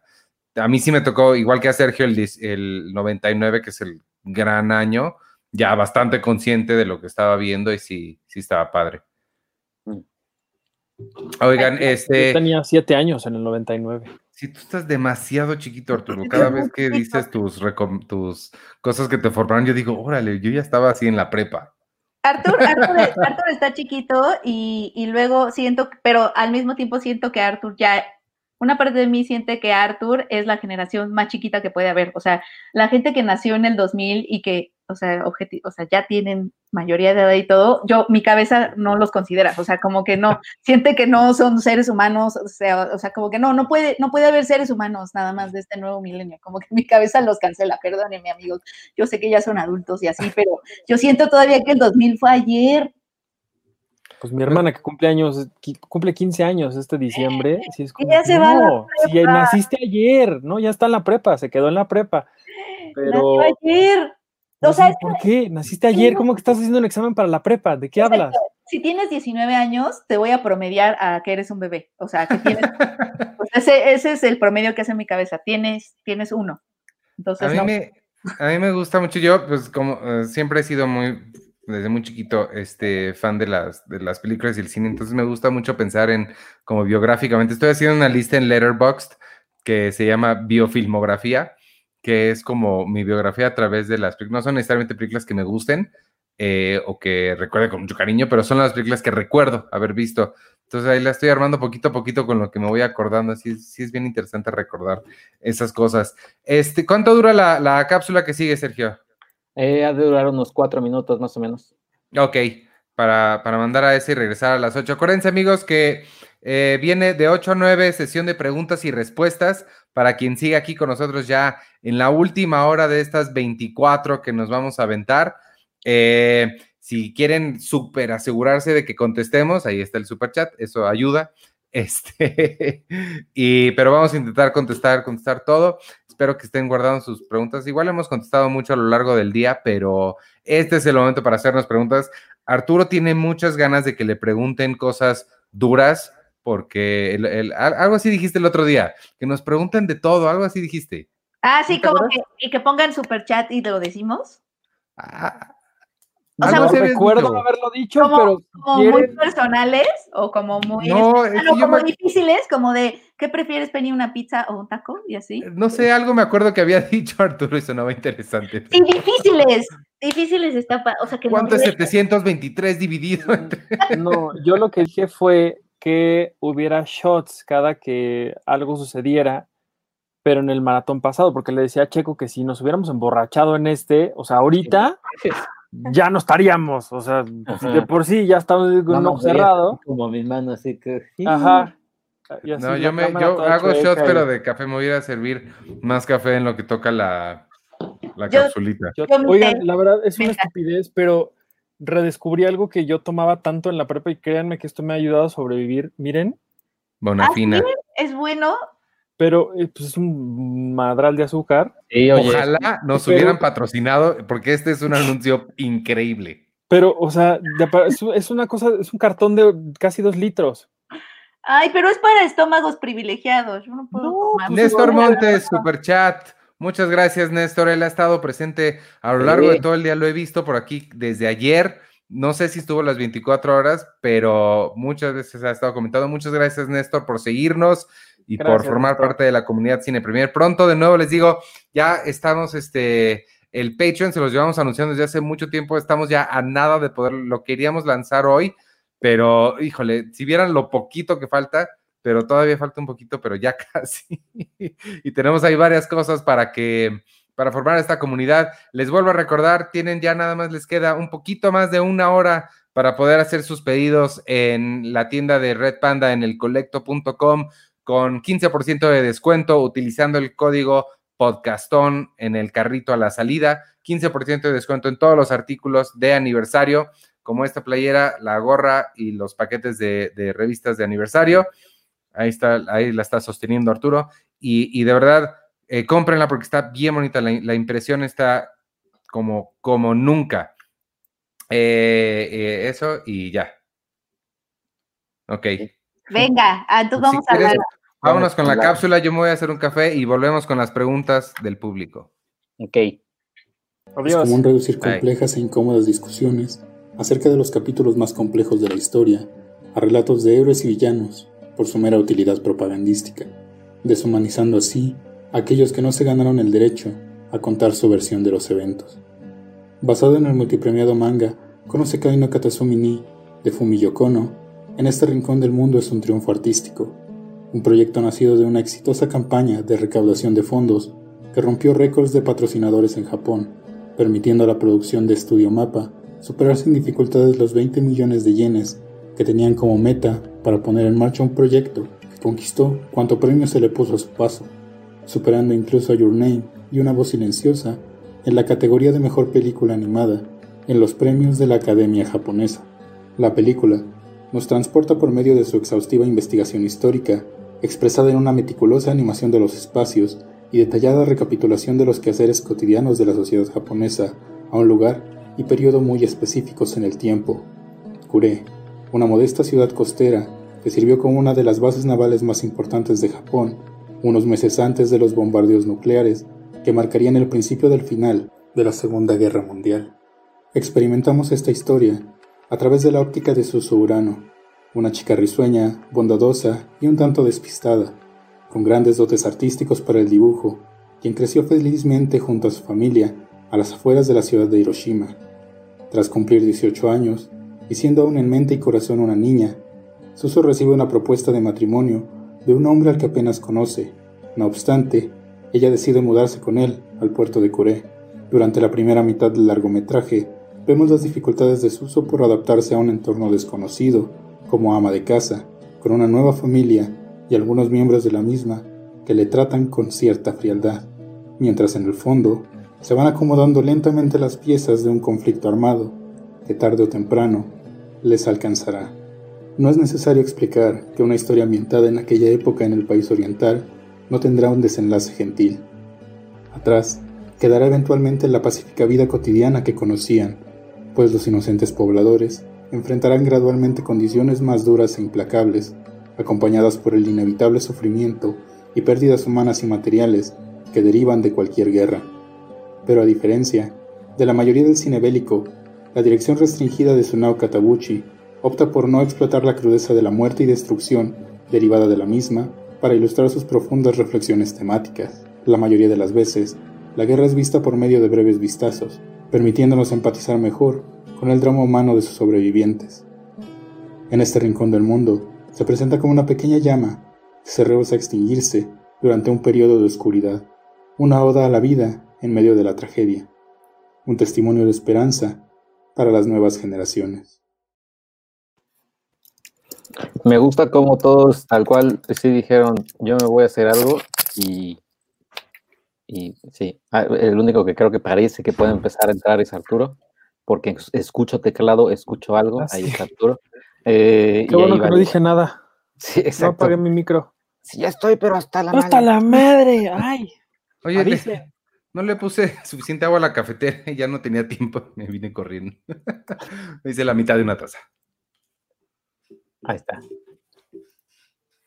Eh, pues ya entonces son las, estamos por llegar a 22 eh, horas con 54 minutos. No manches. Eh, y ya, ya estamos, ya estamos llegando aquí. En, en, YouTube y en Twitch, lo hacemos porque Twitch haga lo suyo. Si no podemos hacer lo de que, no, no sé por qué estoy preguntando esto en la última hora, pero de, de repente abrir en Facebook, por ejemplo, o sea, abrir un nuevo canal hacia donde esté sacando el, la señal no se puede, ¿verdad? No. Sin detenerla. Sí, no. Okay. O sea, ya, o sea, ya, ya pasamos el, la, zona, la zona cero, como en Armageddon, cuando tenían que tronar el, meteorito en un cierto punto, porque si no iba a chocar con. Así, ya pasamos ese punto. Ya. Oye, digo, yo no le quiero picar nada, pero aquí arriba hay una plumita que dice Edit y según yo, si le picas y, le, y seleccionas Facebook, sí arrancaría en Facebook, pero ¿para qué le pues, picamos y Exacto, al diablo? Pero tienes, un punto. Eh, bueno, ya ya, son 23 lo lo hacemos, el siguiente sábado. Si no, si no, no pasa nada, lo hacemos el siguiente sábado en bloques y ya. ¿No? Cada quien acuerde lo que, lo que dijo.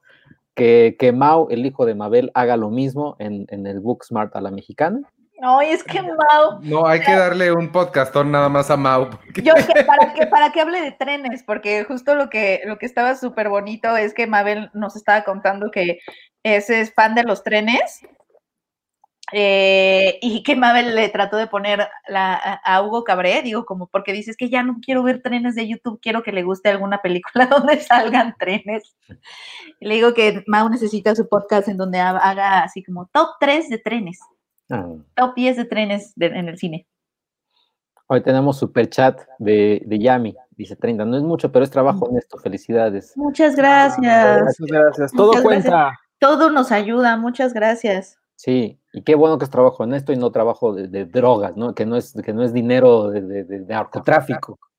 No, pues si quieren también darnos. No, Oye, yo quiero mandarle un saludo a, a una amiga mi amiga, mi amiguísima Chio que nos está viendo y que nos escucha mucho. No, casi no le mando saludos, pero le quiero mandar un saludo. Hola, Chio. Sí. No, él es Iván. Te quiero mucho, Chio. Eh, oye, nuestra primera pregunta, no sé si alguien tenga la respuesta. ¿Han visto la serie Veneno? Y si es así, ¿qué les pareció? ¿Qué es Veneno? Yo no, yo no lo he visto. ¿Para las hadas? No sé, pero dicen que lo tiene en la piel. Ah, es de. Yo también pensé en veneno en la piel. Es, es, ah, ay Dios, es A3 Player. Espero que no sea esta, o si es esta, pues yo no la he visto, ¿no? Mira, la voy a poner aquí para que todos, para que todos sepan. Ah, caray. Ah, caray. O sea, no, no, sé, es A3 Player Premium, 23 de marzo, no sé. Parece la princesa Yamal, Lucía Méndez. ¿De qué trata? Y no sé quién sea la tercera, parecen. Oye, Vero H. Marín pregunta, eh, de su director favorito, ¿cuál es la película que menos les gusta? Yo no tengo director, bueno, tengo cinco directores favoritos, pero uno, este, Alien 3. Yo, eh, eh, Inherent Vice, nunca la he visto, no sé si la, la, mm. puedo ver, pero siento que no me va a gustar, o sea, de plano ni la he visto, de Paul Thomas Anderson, ¿no? Y, mm. y, este, y creo, y Pai de Darren Aronofsky, o sea, no la he vuelto a ver, ¿no? y no, yo creo que no ha envejecido muy bien Pai. Mm. Es una buena pregunta. Mm. Bueno, es que, sí hay muchos, pero quizá del que más, más películas he visto ha sido de Hitchcock. Y las viejitas, no, no, sí, las viejitas son las que menos me encantan, pero son muy buenas. Como La sombra de una duda, ahí está. Son las que menos me gustan, pero me gustan mucho, pues. Sí. Y es de él es el que más películas he visto. Yo no sé. Mm. Y del toro, pues Mimic. Es como su menos mejor, ¿no? Ah. De Nolan, ¿cuál es la menos mejor? Eh, eh, justamente estaba pensando en Nolan ahorita. Pues no sé. Estaba pensando en los directores que casi toda su filmografía me gusta y cuál no me gusta. Eh, Dark Knight Rises, yo creo que está por ahí para mí, para Nolan. Ah, sí.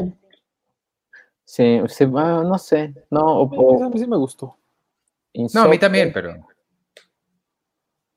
Insomnia, ándale. No es como. Es muy buena, pero es, la muy buena, sí. Oye, Rolando. por ejemplo, de Martin Scorsese a mí no me gusta The Departed. Mm. Oye, y me gusta en general toda su filmografía. ¿Cuál es su cosa favorita que tengan en su habitación? Uy, cuate, como diría Iván. Yo, honestamente, honestamente, eh, bueno, por Juana. Por Juana es, está muy cerca de eso, es una cosa increíble, miren. Que nos juzgue, que nos juzgue porque llevamos muchas horas. A ver, a ver. te va a juzgar. mi cama. Nos está juzgando porque ya llevamos 24 horas hablando aquí. Amo que nos juzgue. Creo que sí podría ser mi cosa favorita y un conjincito que caliento para Dolores. Son increíbles, que tienen arroz adentro. Mm. Mm. Estoy volteando a ver qué, no sé. No, pues es que sí, yo también tengo varias cosas. Yo tengo una que ya se las enseñé aquí hace mucho, que es el halcón milenario, pero está allá arriba y, me tengo que quitar los audífonos y ya tengo mucho sueño. Pero les voy a presumir estos libros que están aquí, que es la historia documental del cine mexicano de Milo García Riera. Ah. Es una ñoñada, pero estos libros, me faltan los tres primeros, pero estos libros son tan, me han funcionado tanto porque son, o sea, tal cual ahí viene toda la información que uno necesita saber del cine mexicano, ¿no? De, de la historia del cine mexicano hasta los, creo que los noventas llegó esta, este, este estudio de García Riera y siempre me los quería robar de la facultad porque ahí estaban todos. No manches, yo, yo, yo, no, yo no los he podido conseguir. Mm. Pues mira, Eh, eh, no, no, es- no están tan fáciles de conseguir, te los voy a robar, Artur. más, bien- más bien consígueme los tres primeros porque me faltan, pero... ¿Dónde pero- están? ¿Dónde están? ¿Dónde están? Y acá atrás mi colección de los aliens, que todavía sigo sin saber a quién de Mattel decirle que yo no soy influencer ni tengo millones de seguidores, pero me podrían regalar los, la colección de remix que están sacando de los personajes, de los aliens vestidos de otros personajes de Pixar. Hola, Mattel. Ah. Mattel, regálamelos a mí, por favor. ¿Es tu personaje favorito de Toy Story? Sí, mira, Ah, todo eso. La garra. Y hay uno que está allá en la tele, que luego se los enseño. Es, es- es enorme. Es como del tamaño de este grandote que está aquí. Y ese me lo compré cuando fui a Pixar. Y estaba súper baratísimo. Rodolfo Alvarado, super chat. Ay, qué bonito. Muchas gracias. ¿Quiénes son sus crush de mundo de la actuación? Actor y actriz. Los míos son Jake Gyllenhaal y Scarlett Johansson. Saludos y gracias por existir. Muchas gracias por la pregunta, Rodolfo, y gracias por el super chat. ¿Y quiénes son nuestros crushes del mundo de la actuación? Este, Pues yo casi, yo nada más sí le cambiaría quizás Jake Gyllenhaal, o igual, igual depende de mi humor, eh, Ryan Gosling o Jake Gyllenhaal y Scarlett Johansson, tal cual, o sea, sí. Fin. Híjole, este, mm, Los míos varían, pero creo que puedo hablar de unos constantes, que es Diego Luna. Diego ¿Te acuerdas cuando Luna, te embobaste con una prueba de color de Diego Luna por una hora? la tengo, la tengo, la, la, la col- la coleccioné. Tengo esa prueba, tengo mi propio póster, porque le fuimos a tomar fotos. Y aparte es como tipazo, ¿no? Como que es muy buena onda. Sí, siempre ha sido muy buena onda. Siempre ha sido como, como lindo. Entonces, él es una constante. Hay un, ha, ha habido como olas, olas de amor que van y vienen, pero creo que él es, él es mi constante. Y de chic, de mujer, creo que una constante también es Vera Farmiga. Me ah, hace así hipersensual, hiper. Wow. Sensual, olas de amor, ¿estás hablando? Ah, no, no, espérenme. Dolores Heredia también aquí. Oye, confesando ¿cómo todo. estaba en el, en el Ariel? Y Penny Es yo así. una, es una diosa, así, Ah, así, sí. embobados, así. Porque además, hasta cuando habla, ¿no, Artur? Le preguntas algo y es así como, de ladito y así muy. ¿cómo te habla? O sea, es- ella es la reina de México. siento. ¿Y qué Y tal. Karina Gidi? ¡Beyoncé! Oye, Karina Gidi en aquel photoshoot del Ariel que tú, Lalo, este, So y yo. Miren así, eso. Miren nada más. Mira, es Vean que qué belleza. Vean Heredia, Adorada. ese perfil eterna, sublime, insuperable, inefable. Dolores Heredia, amigos. Wow. Miren nada más. Esa foto es de. Lalo. Porque además Lalo le tomó fotos durante una hora. O sea, Y o nosotros sea, no, viéndola. no hubo límites. Fue como un exceso, un exceso de fotografías. Y porque ella además llevaba como un cambio de ropa y salió con una falda roja, me acuerdo. Y así como en cámara lenta, como en estas películas en donde entra una diosa y su falda y todos así como embobados viéndola. Ay, no, además es como súper linda, es una muy buena persona. Sí, también muy maravillosa. Sí. Para mí, yo creo que, eh, no sé, me, cu- me cuesta trabajo eh, responder el, el, crush, el crush, pero pues no sé, siempre me ha gustado mucho Evan Rachel Wood em, y, y de hombre Zac Efron. creo que no es muy buen actor, pero, pero Zac Efron tiene, tiene una cara hecha por Los Ángeles. Ben Affleck también, este, Anna Kendrick también. Y, Anna Kendrick. y ya creo. Ah, oye, Andrés Pérez, banda favorita. Creo que ya algunos ya los hemos dicho, pero igual algunos no nos han escuchado aquí. Eh, bueno, los Beatles es, una grande para mí, los White Stripes, este, mm, no sé, son, son, son muchas. Em, yo, yo, Daft Punk ya, ya es. Claro. ¡Ay, tu casco! Bob Dylan no es una banda, pero, pero Bob Dylan también gusta mucho. Johnny Cash tampoco es banda, pero Johnny Cash. Mm. Eminem. A mí, yo no tengo una banda favorita, pero sin duda a la que más regreso todo el tiempo es a una que se llama London Grammar. Me gusta muchísimo su, su, su música. Es, es, es, como igual, como la Dolores Heredia, eterna, sublime. Muy bien. Oye, Andrés Pérez se parece muchísimo a Ted Mosey, qué, qué curiosidad. ¿Tú contestaste la banda, Arturo?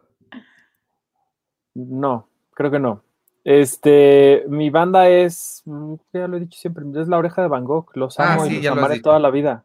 La Oreja de sí, Van cierto. Oye, Ericito, si pudieran producir algo de Cine Premier, ¿por qué optarían? ¿Una serie o una película de Cine Premier?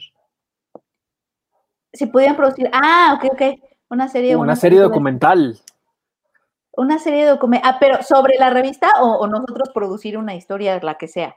Como Vice. Como Vice y, la el documental de Marisela.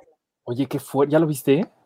No, no, no, puedo superarlo. O sea, me destrozó. Y no lo quería ver por eso, no lo quería ver porque dije, me voy a enojar un buen. Y mi estómago es algo que puede aguantar ahorita. Y no, no, no, no, me dio una gastritis inmensa. No puedo que, ¿sabes, ¿Sabes qué? Creo que sí, es un, es un madrazo, así es un golpazo al estómago. Pero de cierta forma es, muy curioso cómo termina siendo inspirador de una forma que no lo creerías. Sí, o sea, como que acaba con mucho amor, ¿no? Sí, y es, y es totalmente, hay un momento donde su hijo le dice, mi mamá se murió y nació un movimiento. Y, lo mezclan con, estas imágenes de, de, los grupos de mujeres feministas que, están, que han marchado desde hace no mucho tiempo. Y yo sí pensaba, a lo mejor es muy pronto para saber qué le hizo la muerte de Maricela Escobedo a México, pero, pero ya lo medio lo podemos ver cuando vemos estas marchas y estas mujeres que nunca en la vida habían gritado tanto de ya estamos hasta la madre y, realmente se convirtió ella en, algo muy padre y eso es lo eso me gustó también de que termina de una forma que ya que te tienen el piso así golpeadísimo te da como un poquito de esperanza y es un gran homenaje a ella y a todas las mujeres que Yo creo que ah, sí, yo, también. Estamos contestando respuestas, preguntas de los. Pero, pero nada más quiero decir algo rápido que, creo que es importante eh, y me voy a sentir mal si no lo digo. El, o sea, lo que, lo que está padre de, de eso, Artur, justo lo que estás diciendo es que Maricel Escobedo o sea, sí le pasó algo horrible y no queremos, o sea, como que ves esa historia y dices, yo no quiero que me pase a mí, yo no quiero ser ella, etcétera, etcétera, pero al final el documental lo que te hace es mostrarte que sí hay algo más grande que el miedo, que es el amor. O sea, todos tenemos muchísimo miedo de salir y de decir y de, y de andar en la calle y nos da pavor enfrentarnos, eh, estar en algún momento amenazados por un, el crimen organizado o algo así, pero esta es una mujer a la que le valió porque quería más a su hija, ¿no? O sea, como que, que haya algo más grande que el miedo, como que sí alivia muchísimo también el corazón. Perdón. Velo y lo platicamos la semana que entra si quieres. Sí. Eh, ay, Dios, ya se me fue este super chat de Leslie, lo tenemos que mencionar. Muchas gracias, Leslie. Un super oso que les haya pasado en una entrevista. Híjole, esa es, una buena pregunta. El de Bárbara de ah, no, el de Erection. El de, el de, cuando le pregunté sobre su erección a este eh, Ron, Perlman. A Ron Perlman, está en video, búsquenlo en canal de YouTube, Cine Premier. Ron Perlman. Eh, ahí está. Un super. Pero no busquen Ron Perlman Erection en Google porque les van a salir cosas que no quieren ver. Exactamente. eh, oso, ¿Alguien más tiene? Yo creo que. A mí, no, creo que no, ¿eh? Creo que nunca me ha pasado a mí algo. Yo, yo tengo, tuve uno de estos, de, estas anécdotas que contábamos de, que Charlie nos decía, vas, haz esto. me mandó a ver una película mexicana, no me acuerdo cómo se llamaba esta película, y saliendo me dijeron, oye, te toca a ti la primera entrevista. Y yo, otra vez. Y entonces ya le, oye, Charlie, ¿qué entrevista? Sí, hazla, hazla. Y ahí voy. Y entonces la protagonista era una actriz que yo, hasta donde yo sabía en ese momento que tuve dos minutos para googlearla, había salido en puras telenovelas. Y entonces yo le dije, oye, qué padre tu incursión al cine. No, me dice, no, es mi quinta película. Y yo, Ay. o sea, bueno, pero en una película de, ya le como que le Sí. quise cambiar, pero pues sí, evidentemente así de, pues, güey, no sabía nada más que cómo se llamaba. Híjole. Sí, eso sí tiende a pasar. Este, oye, no, sí debo de tener un oso. Tú, Yo Iván. no, yo no, no, yo no recuerdo ningún oso. O sea, Ah, quizás sí, pero no me acuerdo. Mira, eh, eh, miente, si, si no recuerdo, no, otro, Omar Correa está chistoso esta. ¿Qué meme lo representa? A mí, el del, a mí el del perrito que está en el cuarto en llamas diciendo this is fine. E- ese. Ah, el meme que a mí me representa Híjole, es que sí está, es que es el de, no, el que últimamente me- me siento muy representada por el meme de, del zorrito que está como así en la cama, así como que no puede con su vida. Este año ha sido yo, as- ese, ese zorrito así, el que está como, que se acaba de despertar, que no se puede mover, ese. A ver, deja, ya aquí lo tengo para que la gente lo vea. Eh, Los demás. A mí el del, el del perrito rodeado de fuego, y no sé si califica, no sé exactamente cuáles son las cosas que califican como meme, pero hay un, hay un clip que siempre sale de 30 Rock, en el que Alec Baldwin, Tina Fey le dice a Alec Baldwin, uff, qué semana, ¿no? Ah, sí. ¿Qué semana fue? Y Alec Baldwin le contesta, es, miércoles. Esa. Yo el que, no, no sé si, no estoy seguro de que sea él, pero creo que Simón Bolívar que está así, dice, ya nada, ya no quiero nada. Ese es mi meme que me representa toda mi vida. El, el que decía este. Ese. Ese. Eh, y Ay, el, ay, el que A ti, dice- Checo. Ah, el, de, el de Arthur es el de ya no quiero nada. el de ya no quiero nada, que aquí lo voy a poner, ahí está. Ahí estoy. Nada, ya no quiero nada. No sé, yo, yo, yo tengo, yo, yo no tengo así como un meme, o sea, como que siempre, siempre us- trato de usar todos. Quizás ahorita el que, el que me está, el que me estoy acordando y porque que tengo un sticker es este.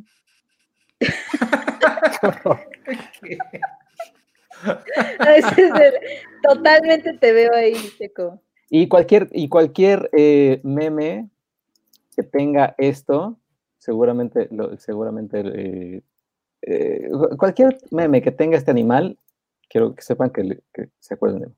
Ah. Cualquier meme con el hamster, ahí estoy. Oye, Oye, Checo, ¿sabes cómo estamos nosotros ahorita? Busca Calamardo, trabajo meme.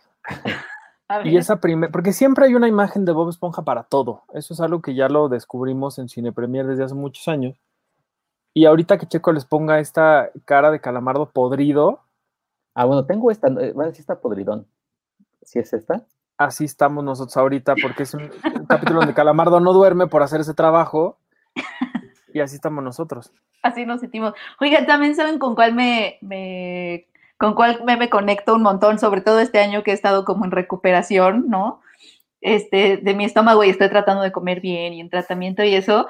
Cada vez que, que me como una verdura, así, una, me siento como el chavito este que está en la alberca que dice vida, vida fitness, así que tomo agua y mi vida es fitness, así, pero llevo una zanahoria en mi vida, así me siento. A ver, aquí, aquí ya lo Pero me siento súper súper fitness y súper orgullosa. Ese, ajá. Fitness is my passion, así. Llevo, llevo una verdura, por, un- o llevo, he comido zanahorias en la semana y es como fitness is my passion. Así. Oye, me gusta esta pregunta de Azul Ramírez, la voy a poner yo. ¿A quién les gustaría entrevistar que no han podido hacerlo aún? Yo te voy a contestar Mm. con una ayuda visual rápidamente. Uy. Bueno, yo, Tom Hanks, Tom Hanks. Tom Meryl. Streep, el elenco de Friends, Spielberg, este, Yo, David Fincher. Fincher, David Scorsese, Fincher. imagínate Scorsese. Pero, histo- pero entrevistas así largas, ¿no? Y es que los minutos con- exacto, exacto. Pues imagínate así, una tarde con Claro, sí. Scorsese. Ah, bueno, sí. Sí, claro. porque los junkets de 15, de 5 minutos en donde somos como, ya sabes, como de trabajo en serie que te paras tú y se sienta otro y así, son, este, somos 45 en un día, esos están raros. Claro, con, claro, Quien, con quien estoy medio obsesionada últimamente y me encantaría poder entrevistarla es con Micaela Cohen, la que es la creadora de, I Mean Destroy You. Ella me, ella me gustaría mucho. A mí a quien me podría, me, me, gustaría entrevistar en una entrevista como la que menciona Arturo, porque sí, o sea, en 10 minutos es a este señor, a Kevin Smith. Él, si alguien sabe de lo que hace él, en 10 minutos no me va a alcanzar a decir ni su nombre. El señor da entrevistas de 3, 4 horas, entonces, este, una, una tarde con, con Kevin Smith sí me encantaría, me encantaría, encantaría, encantaría pasar. Lo malo es que, habla tanto, es que ya sé qué me diría para todo, pero no importa. Pero yo creo que también en una de esas, o sea, también, o sea, es Kevin Smith y, es en una de esas, ¿no? O sea, si, si lo contactas, lo buscas, le insistes. Es lo, eh, es lo mismito que pensé con Micaela Cohen, que tampoco es así el gran. no, de hecho, de hecho, o sea, creo que la podríamos pedir y todo. Sí. me gustaría, o sea, pensando en quién eh, Ulises Reyes, ¿qué cinta de animación internacional no anglosajona es su favorita? Como Le Trépère de Belleville, Persepolis, Le Tuc Rouge, que... You're not désolé at all. Persepolis a mí, a mí sí me gusta mucho, la mencionas aquí. Eh, Persepolis de Marjan Satrapi es, es, este, es preciosa, me gusta mucho. Eh, otra animada, ay no, la de La vida de Calabacín. Oh, no, qué que la escribe. Es, una, ese es peso pesado, es precioso. Es una belleza. Yo me quedo con Ernest and Celestine. Ernest and Celestine es también mi respuesta. Oye, pero la vida de Calabacín la escribe esta mujer, ¿no? Esta eh, Celine Siama, si no me equivoco. Estuvo, ajá.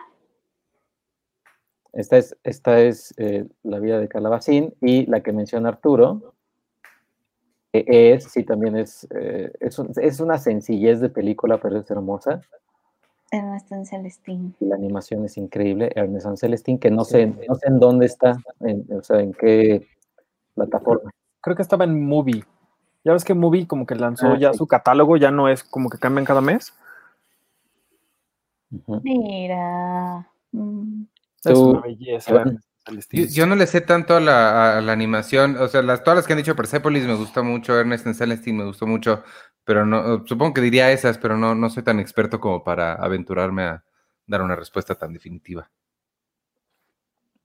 Británico es anglosajón, ¿verdad? Sí, no. Ok, sí, nada más.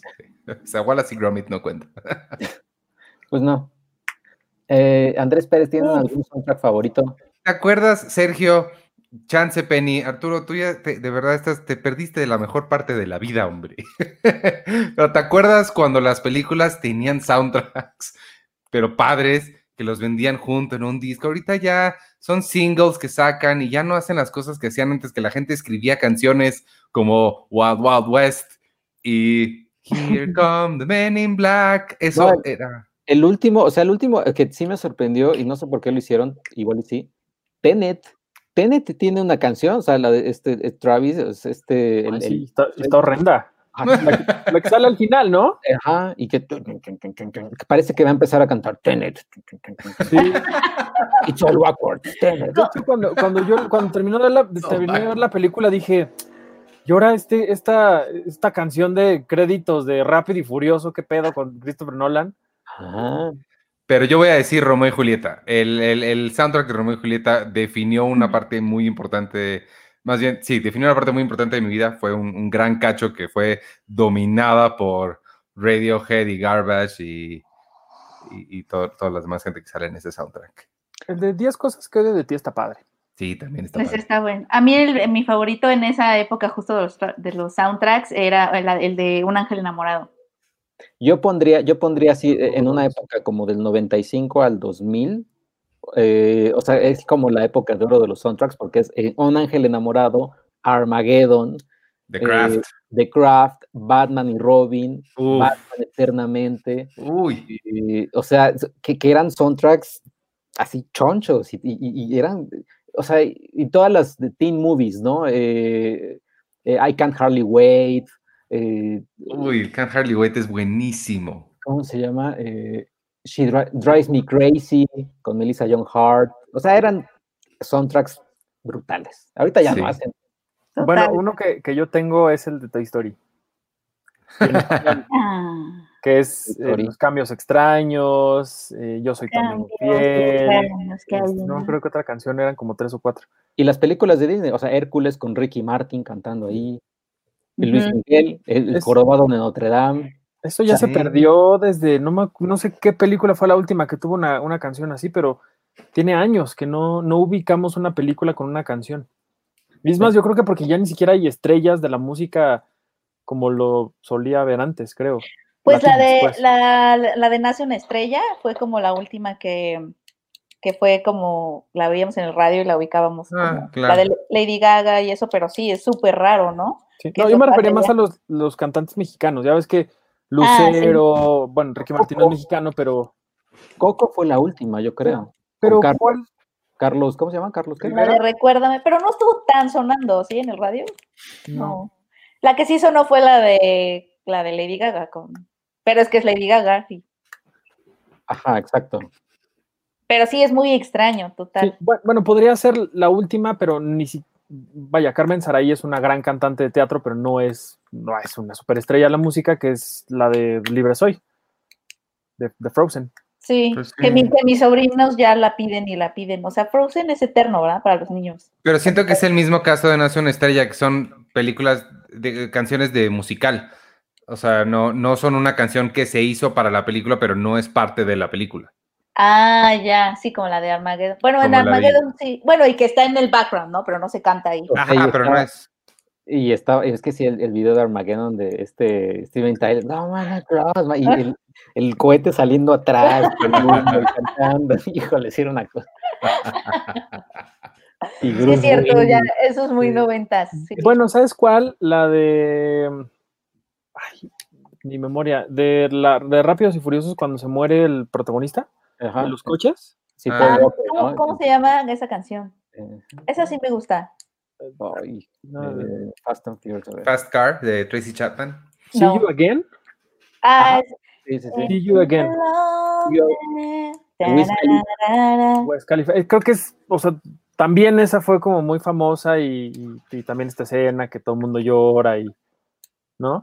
Ajá. Ah, la de, eh es la de, oh, oh, oh, ¿esa?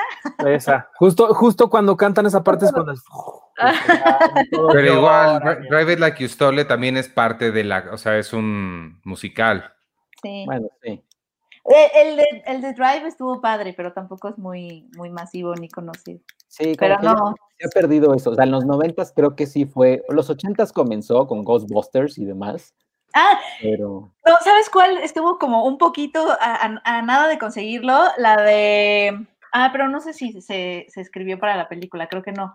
Pero el soundtrack de Fifty Shades, la verdad es que ah, yo sí me escuché mucho. Ah, sí. Porque ves que hubo una, una, una, versión de Crazy in Love y la de Ellie Golding de Love Me Like You Do, la, la, la, pero ah, no, no, sé si se escribió para ella, ¿no? Forever también, también es de, de esa película y está. La música es mucho mejor que la película la música es mucho mejor. Yo sí, yo sí escuché ese soundtrack mucho cuando, cuando salió, pero tienes razón, sigue sin ser la canción que mandaron a hacer para la película, ¿no? Eh, el soundtrack de Black Panther, dice Brenda Bardiola, y sí, o sea, sí tiene algunas canciones que sí se hicieron y no fueron, o sea, no es un musical, pues. Sí. Y Spider-Man Into the Spider-Man. Spider-Verse, ¿cómo se llama esta canción? Este... I'm a spider. No, no, no. Eh, whisky, whisky araña. No me acuerdo cómo se llama. We Will, We Will Spider-Man. No, la canción de Into the Spider-Man, no me acuerdo. Sunflower, gracias. Sunflower. Y sí, y The Weeknd también es una canción para Fifty Shades. Cierto. Que bueno, The Weeknd, todo lo que haga es joya. Oye, Eric Márquez, ¿qué libro de los que hayan leído les gustaría que hicieran película que no hayan hecho ya? Hay mm. los desposeídos de Úrsula K. Le Guin. Úrsula K. Le Guin no tiene, no tiene adaptaciones, o sea, son como, ha sido películas para tele y medio series, o sea, pura televisión y un anime por ahí, pero no una adaptación así como la que merecemos. ese libro me, gustaría verlo. El, yo voy a contar el libro de no ficción de Facebook que leí este año. Creo que sería una excelente secuela para Social Network. Y se supone que este señor Aaron Sorkin quiere hacer una secuela, ¿no? Sí, quiere, pero solo si David Fincher la hace. Entonces yo voy a decir es el de Facebook.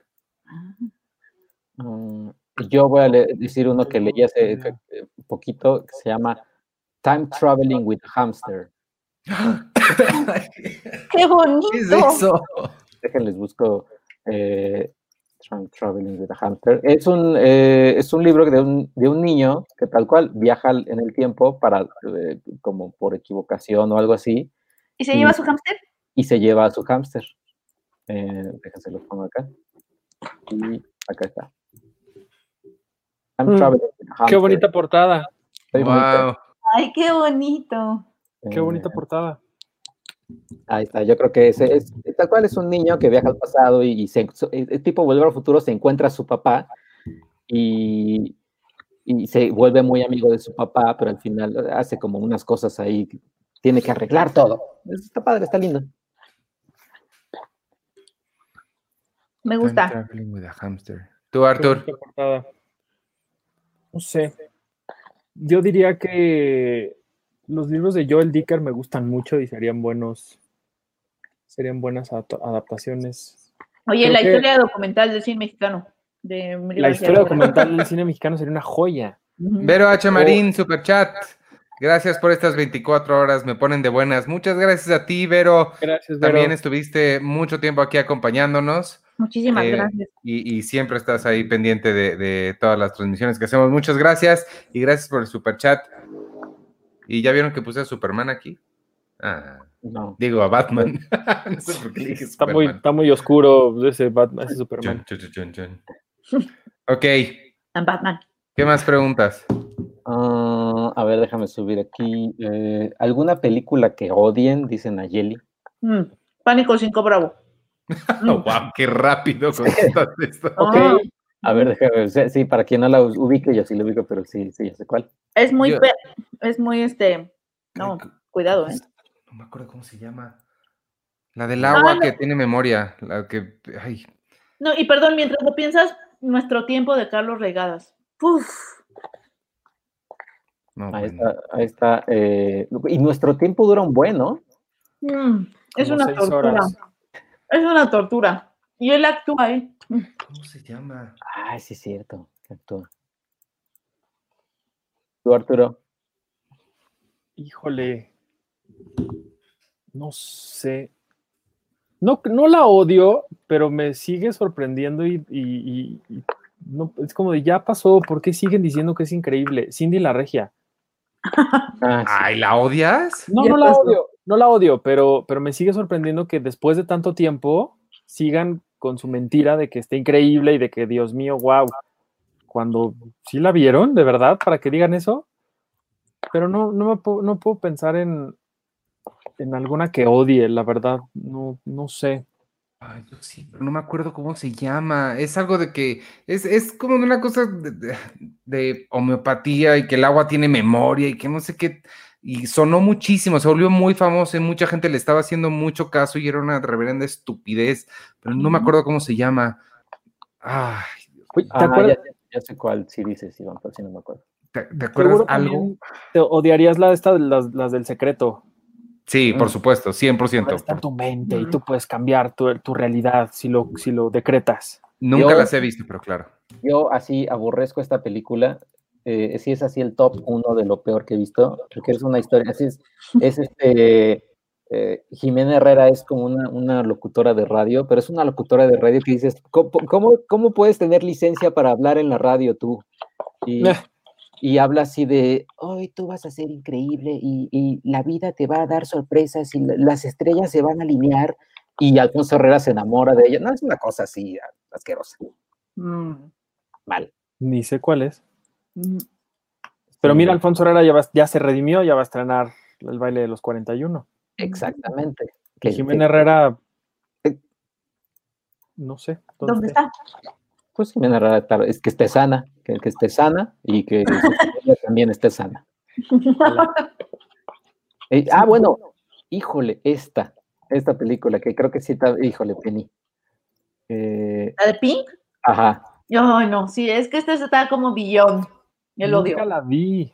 O sea, el odio es una palabra muy fuerte para una película, eso es cierto, pero Pink está muy cerca.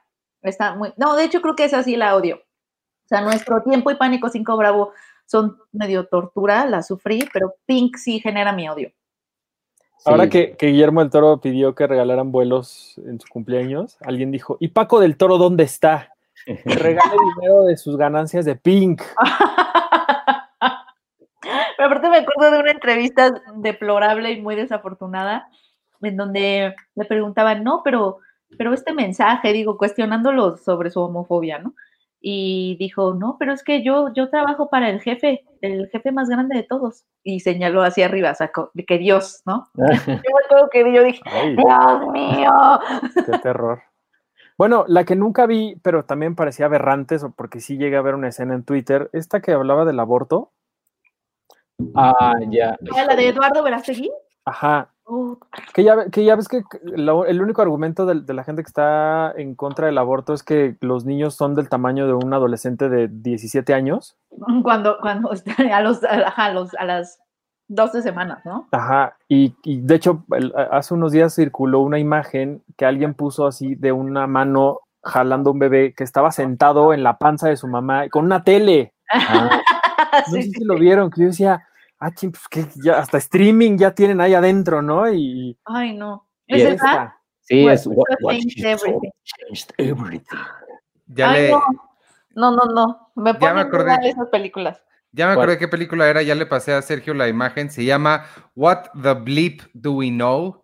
Ah, sí. Es una estupidez, pero así agarran la pseudociencia más, más destilada, pura, la cubren de estupidez, la sumergen en babosada y la entregan con un montón de engaños y tienen este documental. Es una, de ver, dice que, que, el agua tiene memoria y ahí es donde leí el, digo, escuché el dato, quiero que noten mis comillas de, obviamente sarcasmo, el dato, o sea, chequen la lógica.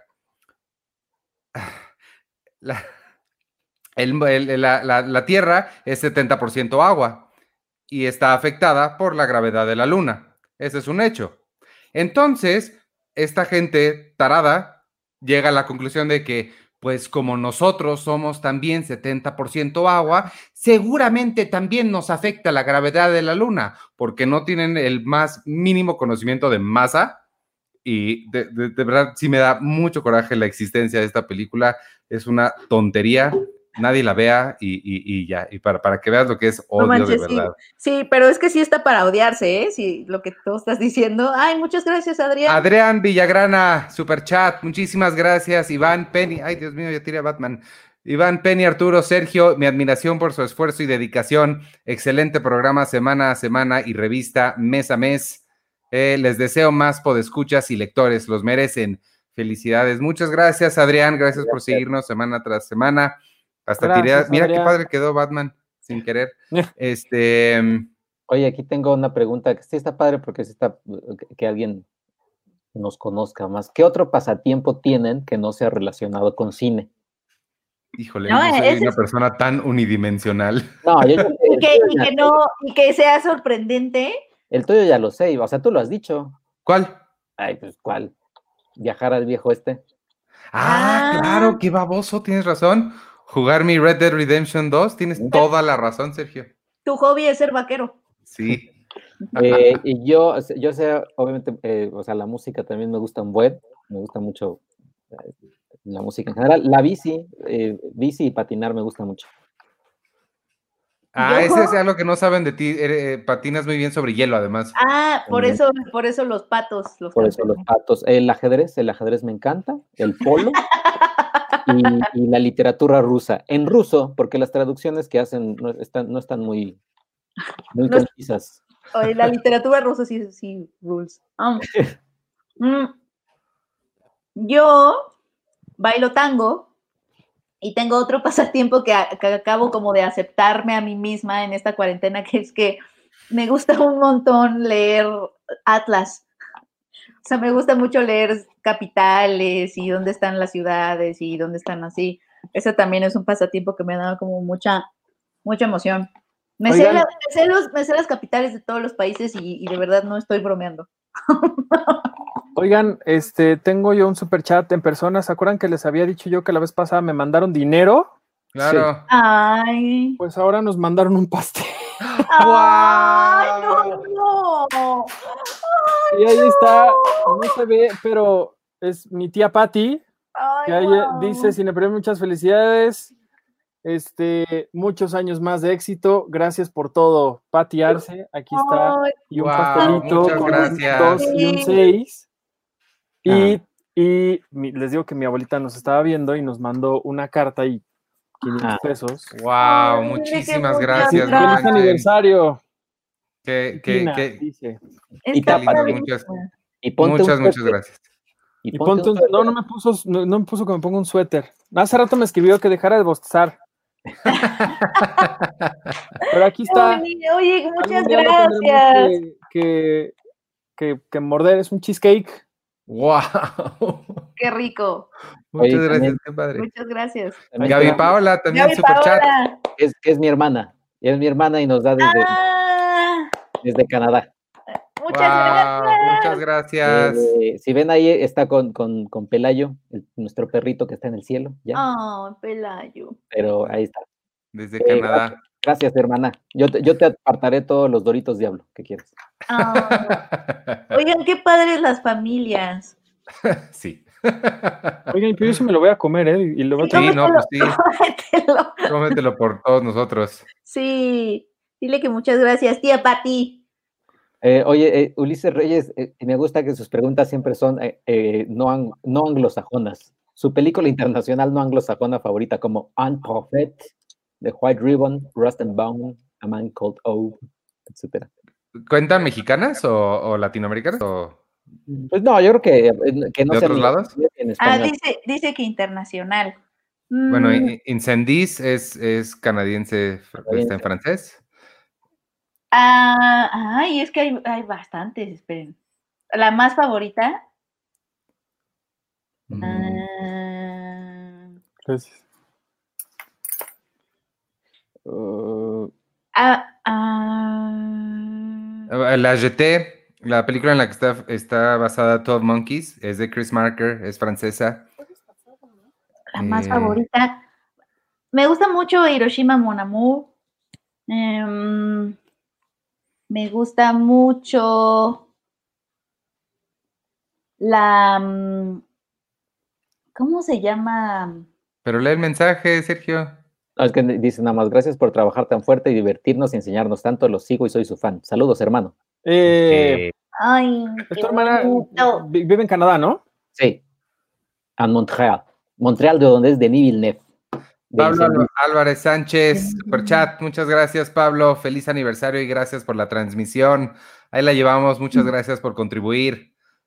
Amigos, les quedan eh, unos 20 minutos ah, para seguir dando bueno ¿Así aplican latinoamericanas? Ah, pues entonces. A mí también me gusta Los Amantes del Círculo Polar, esa también me gusta un montón. Los Amantes del Círculo Polar. La mía es una tontería, se llama Amantes de 5 a 7, está en Netflix, véanla. Amantes de 5 a 7 es hermosa. ¿Es en inglés? Ah, sí, es en inglés. ¿No, es francesa? No, es ya no. Yelchin en inglés.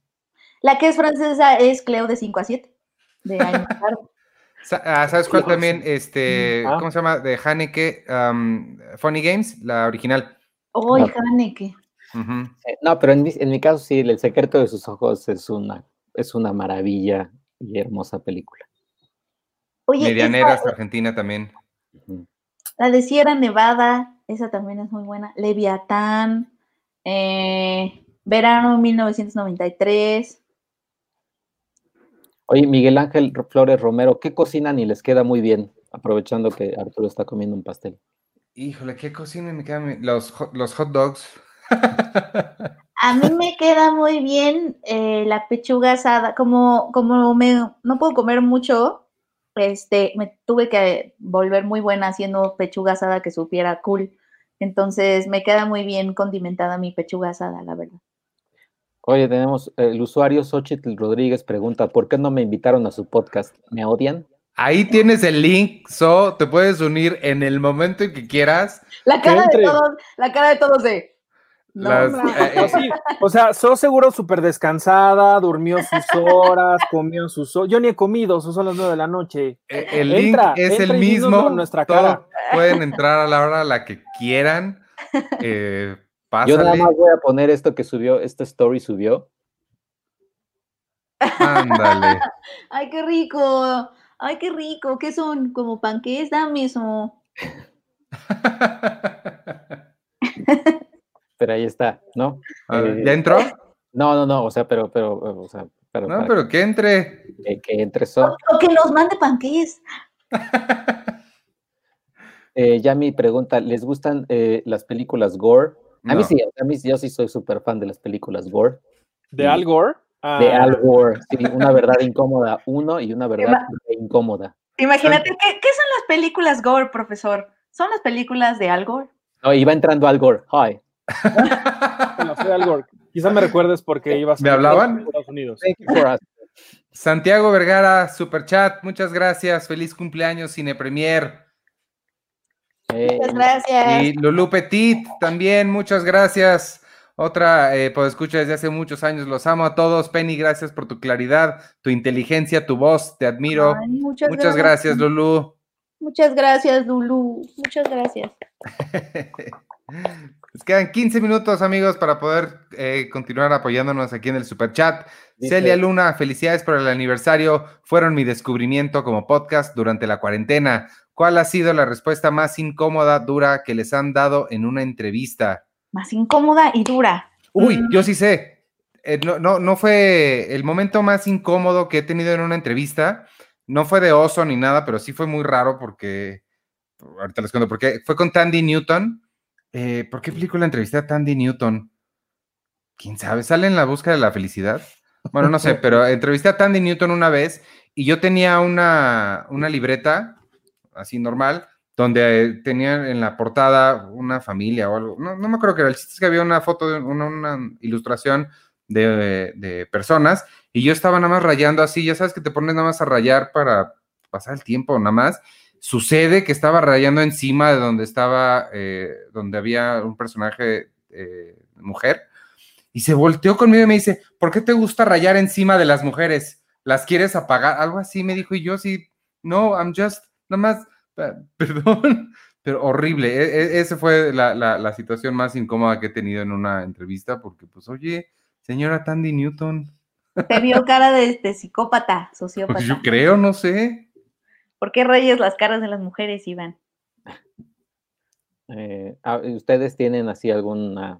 Yo, yo, me, yo me, no fue una, una respuesta mala onda ni nada, pero sí me dejó así como... Porque estábamos en una mesa redonda de, ah, de Ridley Scott, de mm, la película Éxodo, Dioses y Reyes, una cosa así. Y estaba con muchísima prensa extranjera y o sea, prensa estadounidense.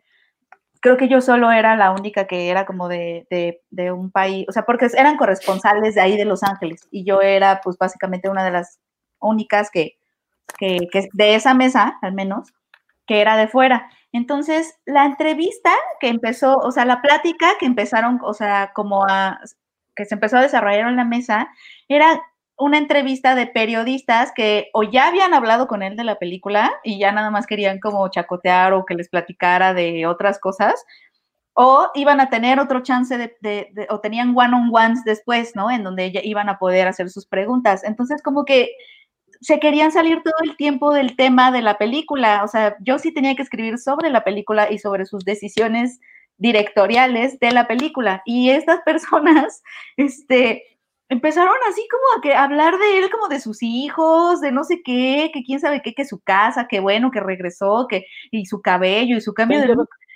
Con Ridley Scott. Entonces, o sea, y, yo todavía estaba en mis épocas en donde me daba pena, o sea, todavía en las mesas redondas me costaba trabajo como eh, meter mi pregunta, ¿no? O sea, como que eres tímida y, y entonces como que lo hice a lo mejor muy brusco o muy torpe Y volteé y le dije, bueno, pero regresando a, a Éxodo, dice, volteó Ridley Scott me dijo, o sea, ya que me calle de otras cosas. Y yo, no, no, no. y yo, no, no, no, pero es que yo sí tengo que hablar de la película. me dijo, o sea, como quien dice, o sea, la, el, me dijo el equivalente a, o sea, como quien dice que me calle. Y yo, no, no, no. Omar Bernabé, super chat, muchas gracias. Felicidades, equipo de Cine Premier. Duren. Ah. Paz, corazón. Oye, yo tengo, yo tengo, Samuel L. Jackson no fue ni incómoda ni dura, o sea, solo que sí dije, ay. Eh, yo le dije al final de Glass, le dije, oye, eh, pues Quentin Tarantino dice que Unbreakable es la mejor película que se ha hecho del siglo XXI o digamos de la primera década, ¿no? y, dice que es increíble lo que sea, ¿no? Y nada más así, ¿what? ¿Eh? Así como que no me creía, yo, yo sí, en serio, y me sentía así como este perrito, así de, en serio, en serio. Eh, y, y, y, pues ya, o sea, nada más así como de, pensé que me iba a dar una respuesta mejor o algo, no, nada más así como que se, se quedó incrédulo y nada más se rió y, espero que haya hablado después con Quentin Tarantino, así de, güey, ¿por qué no me dijiste que era increíble la película para ti? y, y ya. Ah, ¿Tú, Arturo? Híjole, este, todavía no sale, creo que el martes la publican o el miércoles, entonces, pues ahí les cuento. Ay. Eh, ¿a, quién, ¿A quién se rehusarían a entrevistar? Pues lo hemos hecho, hemos, hemos rehusado eh, varias entrevistas, sobre todo con, gente que tiene ahí acusaciones de, comportamientos menos que deseables. Este, sí, entonces sí. Por ahí algún, algún, algún eh, creador de contenido en video, ustedes, ustedes, ustedes adivinen quién. Sí, eh, con él nos rehusamos, por ejemplo, porque si no, no nos sentíamos cómodos haciendo esa entrevista. Y también nos hemos rehusado, o, no rehusado de no, para nada, pero, pero sí hemos contestado a una oferta de entrevista con un eh, pero sí, porque esa persona no ha sido nada amable o, ha sido muy arrogante o muy eh, déspota con mi equipo cuando la hemos entrevistado. Entonces, o sea, tal cual no he contestado, no, no la vamos a entrevistar, pero sí he cuestionado y, tal cual ya no me vuelven a decir nada, porque yo creo que sus agentes o, los relacionistas públicos saben. Entonces, cada vez que me dicen, oye, hay oportunidad de con esta entrevista y les, les hemos contestado, oye, pero no sé, porque está seguro que quiere la entrevista esta persona porque nuestras experiencias con esta persona ha sido como de que no le gustan y se porta muy déspota con el equipo y pues la verdad es que no, no tenemos necesidad de eso. Y ya, ya, ay, no, lo siento mucho, no sé qué, y ya no te dicen nada. No, pero ¿te acuerdas que aquella vez nos contestaron, no, pero es que ella siempre está en super disposición y le encanta la prensa y no sé qué, y nosotros. Y nosotros no es cierto. Mm, no. Brenda Bardiola, super chat, muchas gracias. Felicidades por su aniversario y gracias por todo lo que hacen. Corazón, ustedes no lo saben, pero incluso me ayudaron para mi tema de tesis. Wow, ¿cuál fue tu tesis? Pregunta, ¿cuál es su comedia romántica favorita? Uy, yo, eh, Amantes de 5 a 7. Tienes un email. Ya. Ay, esa es una gran pregunta, es una gran pregunta. Bueno, El Diablo Vista a la Moda cuenta, no cuenta como comedia romántica. No. Pero, ¿sabes cuál sí? Eh, enamorándome de mi ex con Meryl Streep y ah, Alec, Baldwin, y. Ay, este señor, se me fue su nombre, perdónenme. Ah, el padre de la novia. Steve Martin. Steve Martin. Yo diría que eh, The Holiday y Notting Hill, eh, Wedding Singer. También cuando Harry First Date. Ay, ¿qué? Cuando Harry conoce a Sally. Uy, todas donde sale Tom Hanks, todas son una joya. Creo que a mí, eh, creo que a mí más bien es The Wedding Singer. Y The Holiday, también regreso un montón a The Holiday, a The Holiday, no sé por qué. Diez cosas que odio de ti. El segundo aire es muy buena. Uf, sí, también. Todo lo de Nancy Meyers. El segundo aire, qué buena. Es así, wow. Eh, y dice, ah, bueno, ya aquí está. Inspiración, es otra mexicana que también es una comedia romántica que sí me gusta. Inspiración con Bárbara Mori. Si pudieran dirigir una película, ¿cuál sería? Se llama Hija de un hombre invisible ya tengo ahí el guion. En cuanto quieras, te, eh, me das el presupuesto y la dirijo con Pero una, una, película que ya exista, o sea, si yo hubiera querido dirigir esa película, o, si, o, o, cómo se llamaría mi película y de qué sería. Mm. Necesitamos más especificación. Oye, no, The Big Sick. Me gusta mucho esa, esa también, comedia romántica, perdón, de la pasada. Dirigir una película que ya existe, a mí me hubiera gustado dirigir este, no sé, Fight Club, no sé. Oigan, ¿puedo leer el comentario de mi hermana que apareció por ahí? Mariana Romina dice, ¿por qué tienes cuenta de YouTube, Romina? dice, muchas felicidades, que sigan los éxitos, son un gran equipo, los admiramos mucho, te amamos, Arturo, dice Angélica Romina. Ah. Está de buenas porque ahí vienen sus 15 años, por eso está de, de, amable. Ay, qué padre. ¿Y va a tener chambelanes y así? Pues no, porque pandemia. Ah, sí, es cierto. ¿Con qué famoso creen que serían ¿Con qué famoso creen que serían amigos? Con Kevin Smith menciona. Con Guillermo del Toro. Ah. Kevin y yo seríamos grandes amigos. Yo, yo quiero ser amiga de Tig Notaro, que es una comediante. Me he imaginado teniendo pláticas con ella. ¿Eso está mal? A mí me gustaría ser amigo de Evangel y Lili, eh, porque, en mi entrevista, o sea, creo que fue una de las entrevistas que más he disfrutado, o sea, y, como que sí, eh, sí, sí, sí me gustó mucho. Y Ben Mendelssohn, que también se me hace un personajazo, el, el villano de Ready Player One, también es, es, es increíble. Y me chuleó a mi chamarra, hombre. ¡Wow! No, yo Kevin, creo que Kevin. Oye, y Rolando Pérez dice, de la película, o sea, que si pudieras dirigir una película que ya existe, ¿cuál sería? Ay, pero antes... Ah, Leslie, super chat, muchas gracias, muchas felicidades, chicos. Fue un super podcastón, son increíbles. Muchas gracias, Leslie, tú eres increíble. Este, sí, ya estamos llegando al final, nos quedan ocho minutos exactamente para cumplir las 24 horas. Este, ¿qué película que ya existe? O sea, si fuera como, como remake o, No, yo voy a quedarme con Fight Club, está padre Fight Club. A mí me hubiera gustado dirigir un musical. Mm, quizá La La Land, porque podías visitar todos los musicales de la historia del cine. Mm, yo estaría entre o Drive o Blade Runner 2049.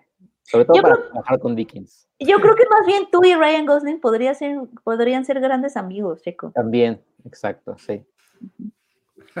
¿Y Uy, yo no sé. Hace rato estaban hablando de Hugo y creo que Hugo me gusta mucho.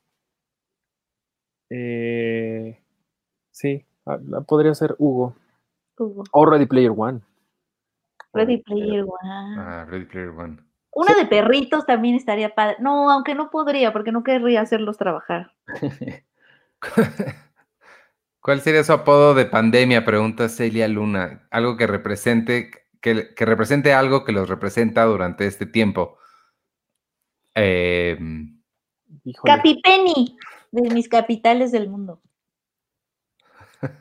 Eh, no sé, este. el lavaplatos. no, como El manos, eh, es bueno, va a sonar feo, pero por el agua, ¿eh? Por el agua. El manos arrugadas. Híjole, ese es el nombre de tu sex tape. sí, muchísimo. Pero no, yo, por el agua. Yo voy a, usar una película mexicana, el multiusos. Creo que en esta pandemia he aprendido. ¿Eh? El mil usos. El mil usos. El mil usos. Porque tengo una cantidad de gorritas que tengo que usar en esta. Híjole. Este, Elizabeth Peñalosa, chicos, muchas felicidades por este aniversario y el podcastón. Se super rifaron, les mando muchos besos y abrazos, mi admiración y respeto de todo corazón. Gracias, Eli. Gracias, eh, gracias. Tuviste, eh, gracias. Omar Iván, super chat hacen de este mundo un mejor lugar para vivir. Felicidades y estamos con ustedes. Son tiempos complicados, pero todo pasa. Gracias. PS Penny, te amo, Carita. Muchas gracias, muchas gracias. muchas gracias. A mi mamá, super pues, chat, muchas gracias. Iván, gracias. Iván Chimal, ¿cuál sería el nombre de su sexte? ya dijo Checo el suyo. No, el mío sería El hombre que nunca estuvo. Dirigida por los Cohen. El hombre que nunca estuvo. The man who wasn't there. Hubo uno que una vez me dijo Arturo que me dio muchísima risa, pero ya no me acuerdo cuál era, pero ese.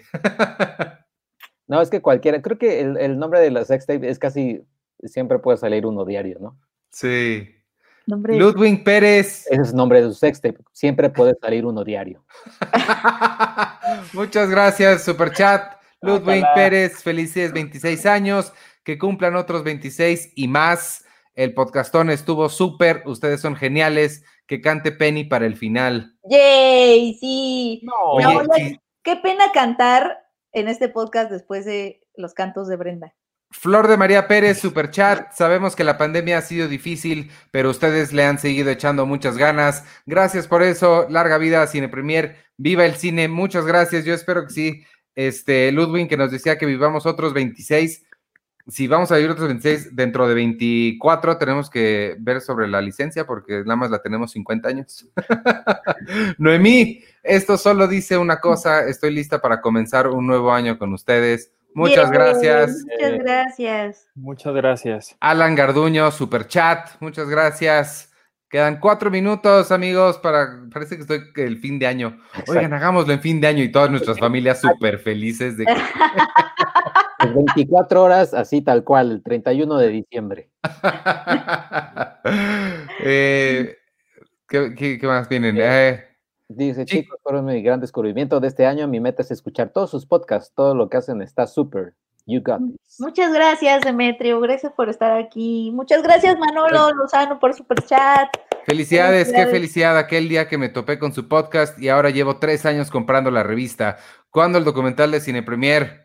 En algún momento lo, lo, haremos, Manolo. Muchas gracias por, por comprar esto. Víctor Recinos, felicidades. Muchas gracias y gracias por todo lo que haces, Vic. Te queremos, Vic. De muchos apuros.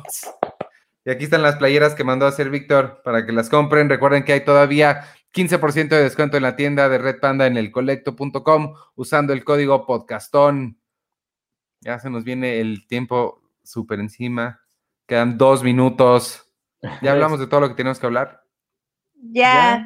Igual y nada más de puros agradecimientos estos dos minutos a todos los que nos escucharon, todos los que, que mm, también nos dieron un poquito de, apoyo eh, en el super chat. De verdad, todo cuenta, todo. Muchas gracias. sabemos que eh, significa mucho, ¿no? Que, que, se tomen ese tiempo y sobre todo que nos den, que nos den este, los frutos de su trabajo, que, que la verdad está cañón en estos tiempos y de verdad lo valoramos y lo apreciamos muchísimo. No es, no es fácil eh, apoyar y, entendemos que, que, que pues que son tiempos complicados y, creo que por eso también lo apreciamos mucho más. Gracias.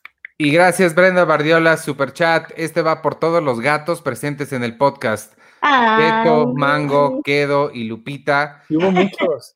Y fue, este, y debería haber más porque Brenda fue a, recoger más gatos hoy en la tarde, entonces.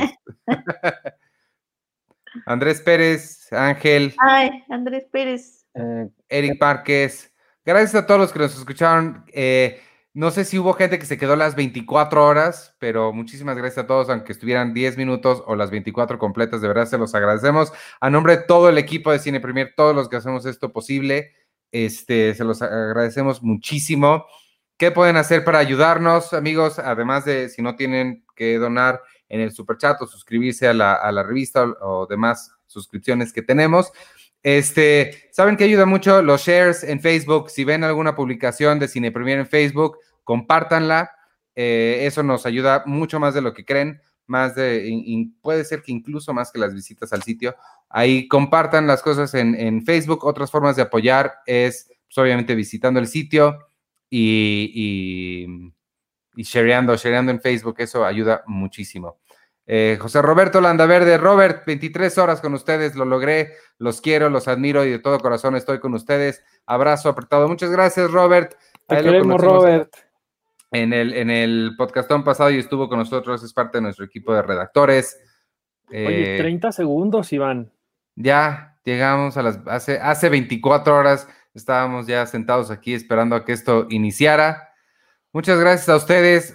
Muchísimas gracias a Sergio especialmente. Vamos a darle un, aplauso a él que estuvo comandando esto desde, desde su centro de comando en su silla roja. Lo hiciste increíble. Ahí está Lucerito. Eh, Lucerito, después del tetón. Quedan 10 segundos, vamos a contar la cuenta regresiva. No, sí, 10. ¿No? No, ahí van 5, 4, 3, 2, 1. Eh, Ahí está. 24. Mira, se cambia a un día, ¿ya viste? El contador no dice 24, dice 1. Un día. Wow. ¿Dónde está? ¿Dónde está, nuestro contador? Ah, Arriba a tu izquierda. ¡Qué padrísimo! Dice uno, un día. Lo logramos. Lo logramos, amigos. Muchas felicidades, muchas gracias. Los quiero mucho, los aprecio mucho a los que puedo ver en, esta, en estos cuadritos y a los que no, a todo el equipo de, diseño, a, todos los demás que escriben con nosotros, que colaboran, que ilustran, que la venden, que, y, a todo aquel que la compra. Este, muchísimas gracias, ya saben todas las formas de que nos pueden ayudar. Está siendo un momento muy difícil para los medios impresos, para los medios de todo tipo. Em, pero muchas gracias por seguir con nosotros. Nosotros vamos a seguir hasta que, hasta que nos dejen, hasta que se pueda. Y, nada, creemos esta comunidad de cinéfilos. Muchas gracias, amigos. Despídanse ustedes. Yo soy Iván Morales y me pueden seguir en arroba Iván Morales y a Cine Premier en todas las redes que encuentren por ahí, en Twitter, Instagram, Facebook, en Spotify. Y muchas gracias. Despídense ustedes. Eh, yo soy eh, Robert Checoche. Muchas gracias a todos los que estuvieron aquí, a Néstor, a Rodolfo, a, Cindy, mira ahí. A Vero H. Marín. Oye, esa foto de Cindy. Cindy. Eh, a Víctor, también muchas gracias a Víctor, Omar Correa, bueno, a todos los que han estado aquí, Omar Bernabé y, todos, todos que son, que estamos celebrando con ustedes, pues también son parte de, de Cine Premier pues estamos celebrando los 26 años y, pues vamos por el 27 y el 28 y así. Y, pues ya, y nada más hacer anuncios de el lunes, no se pierdan pues, clasificación pendiente. El martes, entonces me imagino, no habría podcast, ¿no? ¿O sí? No, el, de esta semana va a ser este, si es que sí lo logramos bajar y guardar, este, para descansar un poco de, transmisiones esta semana. Y, y, sigue. Bueno, yo haré Seinfeld en vivo el jueves y este ¿Y el colecto? ¿Vas a hacer mañana el colecto? No. Ah. Mañana no va a haber el colecto. ya lo hicimos hoy. Ok, sí, sí, porque. Y, pues ya, y bueno, y gracias también aquí a todo el equipo, a, diseño que diseñaron así las plecas y el back, y, que diseñan siempre ahí todo, todo para, para el sitio, para print y demás, y también a, ustedes. Y, pues nada, nos vemos el, el lunes y después a ustedes el martes y así compren Cine Premier y, ya, y pues espero que Penny se anime para hacer Booksmart a la mexicana, porque sí fue bastante bien recibida. Sí, la verdad es que sí, sí, sí, sí ha sido un éxito. Sí voy a tratar de convencer a Mabe de que hagamos más books a la mexicana. Este, y es que nada más nos ponemos a divagar bien. sí, es como estar en la universidad otra vez con ella. Pero sí, muchísimas gracias. Yo soy arroba Penny Oliva. Este, Muchas gracias a todo el equipo, como decía Checo, a So, a Viri, a Sin, a nuestros increíbles redactores que también estuvieron ahí este, eh, compartiendo con nosotros, a, los que estuvieron y que fueron también parte de Cine Premier eh, en el pasado, a todos nuestros invitados que, que la verdad es que, que, vinieron a celebrar el festejo de vente aquí al podcast y aceptaron luego, luego. Muchas gracias por estar aquí con nosotros. Em, y a todos, obviamente, a ustedes que nos aguantaron 24 horas. Y pues nada, o sea, la verdad me siento muy contenta de, sentir como tantas redes de amor y de apoyo y, tanta complicidad. Seguiremos aquí. Eh, muchas gracias por, todo. Yo soy Arturo Magaña, me pueden seguir en arroba Arturo HD. Gracias a toda la gente que ya dijeron aquí, gracias a mi familia, que de verdad no sé cómo le hacen para siempre tener estos gestos a la distancia de, hacerme saber que, ahí están y a todos ustedes. Creo que lo escucharon toda la gente que, pasó por aquí en estas 24 horas, lo dijo bien y Cine Premier es un sueño para todos nosotros. Nos preguntan que cuál era nuestro otro hobby. Este es nuestro hobby y por eso amamos tanto nuestro trabajo y, y gracias por apoyarnos y estar siempre. De verdad, créanme que que significa muchísimo para todos, que nos ayudan a seguir preservando este sueño que ha sido para tantas personas durante 26 años, imagínense. Muchas gracias. Exacto. Muchas gracias, exacto, a los equipos también que, han hecho que Cine Premier llegue hasta los 26 años. O sea, está cañón. Eh, tanto esfuerzo, tanto trabajo y sabemos que nosotros estamos como ahora sí que parados en los hombros de, personas también grandes, ¿no? Entonces, gracias. Pues ahí está. Muchas gracias, amigos, entonces. Siento que debía haber hecho esto desde el principio. Sí, pero quisiste poner a Batman. Bienvenidos al día 2. Nunca vamos a salir de la pobreza. Preferiste poner a Batman. Eso es tan cine premier. ¿Recuerdas cuando llegamos a, una oficina y nos dijeron no pueden pegar nada y nosotros ya habíamos pegado en todos los cristales estampas de Star Wars? No pueden pegar. hagan lo que quieran. Bueno, vámonos. Adiós, amigos. Los dejo con la imagen de la salida y. Ah, sí, sí. Ahora te aplica muchísimo. Eh, no, eh, eh, es otra, no es la ah, de Homero, es otra, pero, pero ya, los dejo y, y bye. Cuídense, amigos.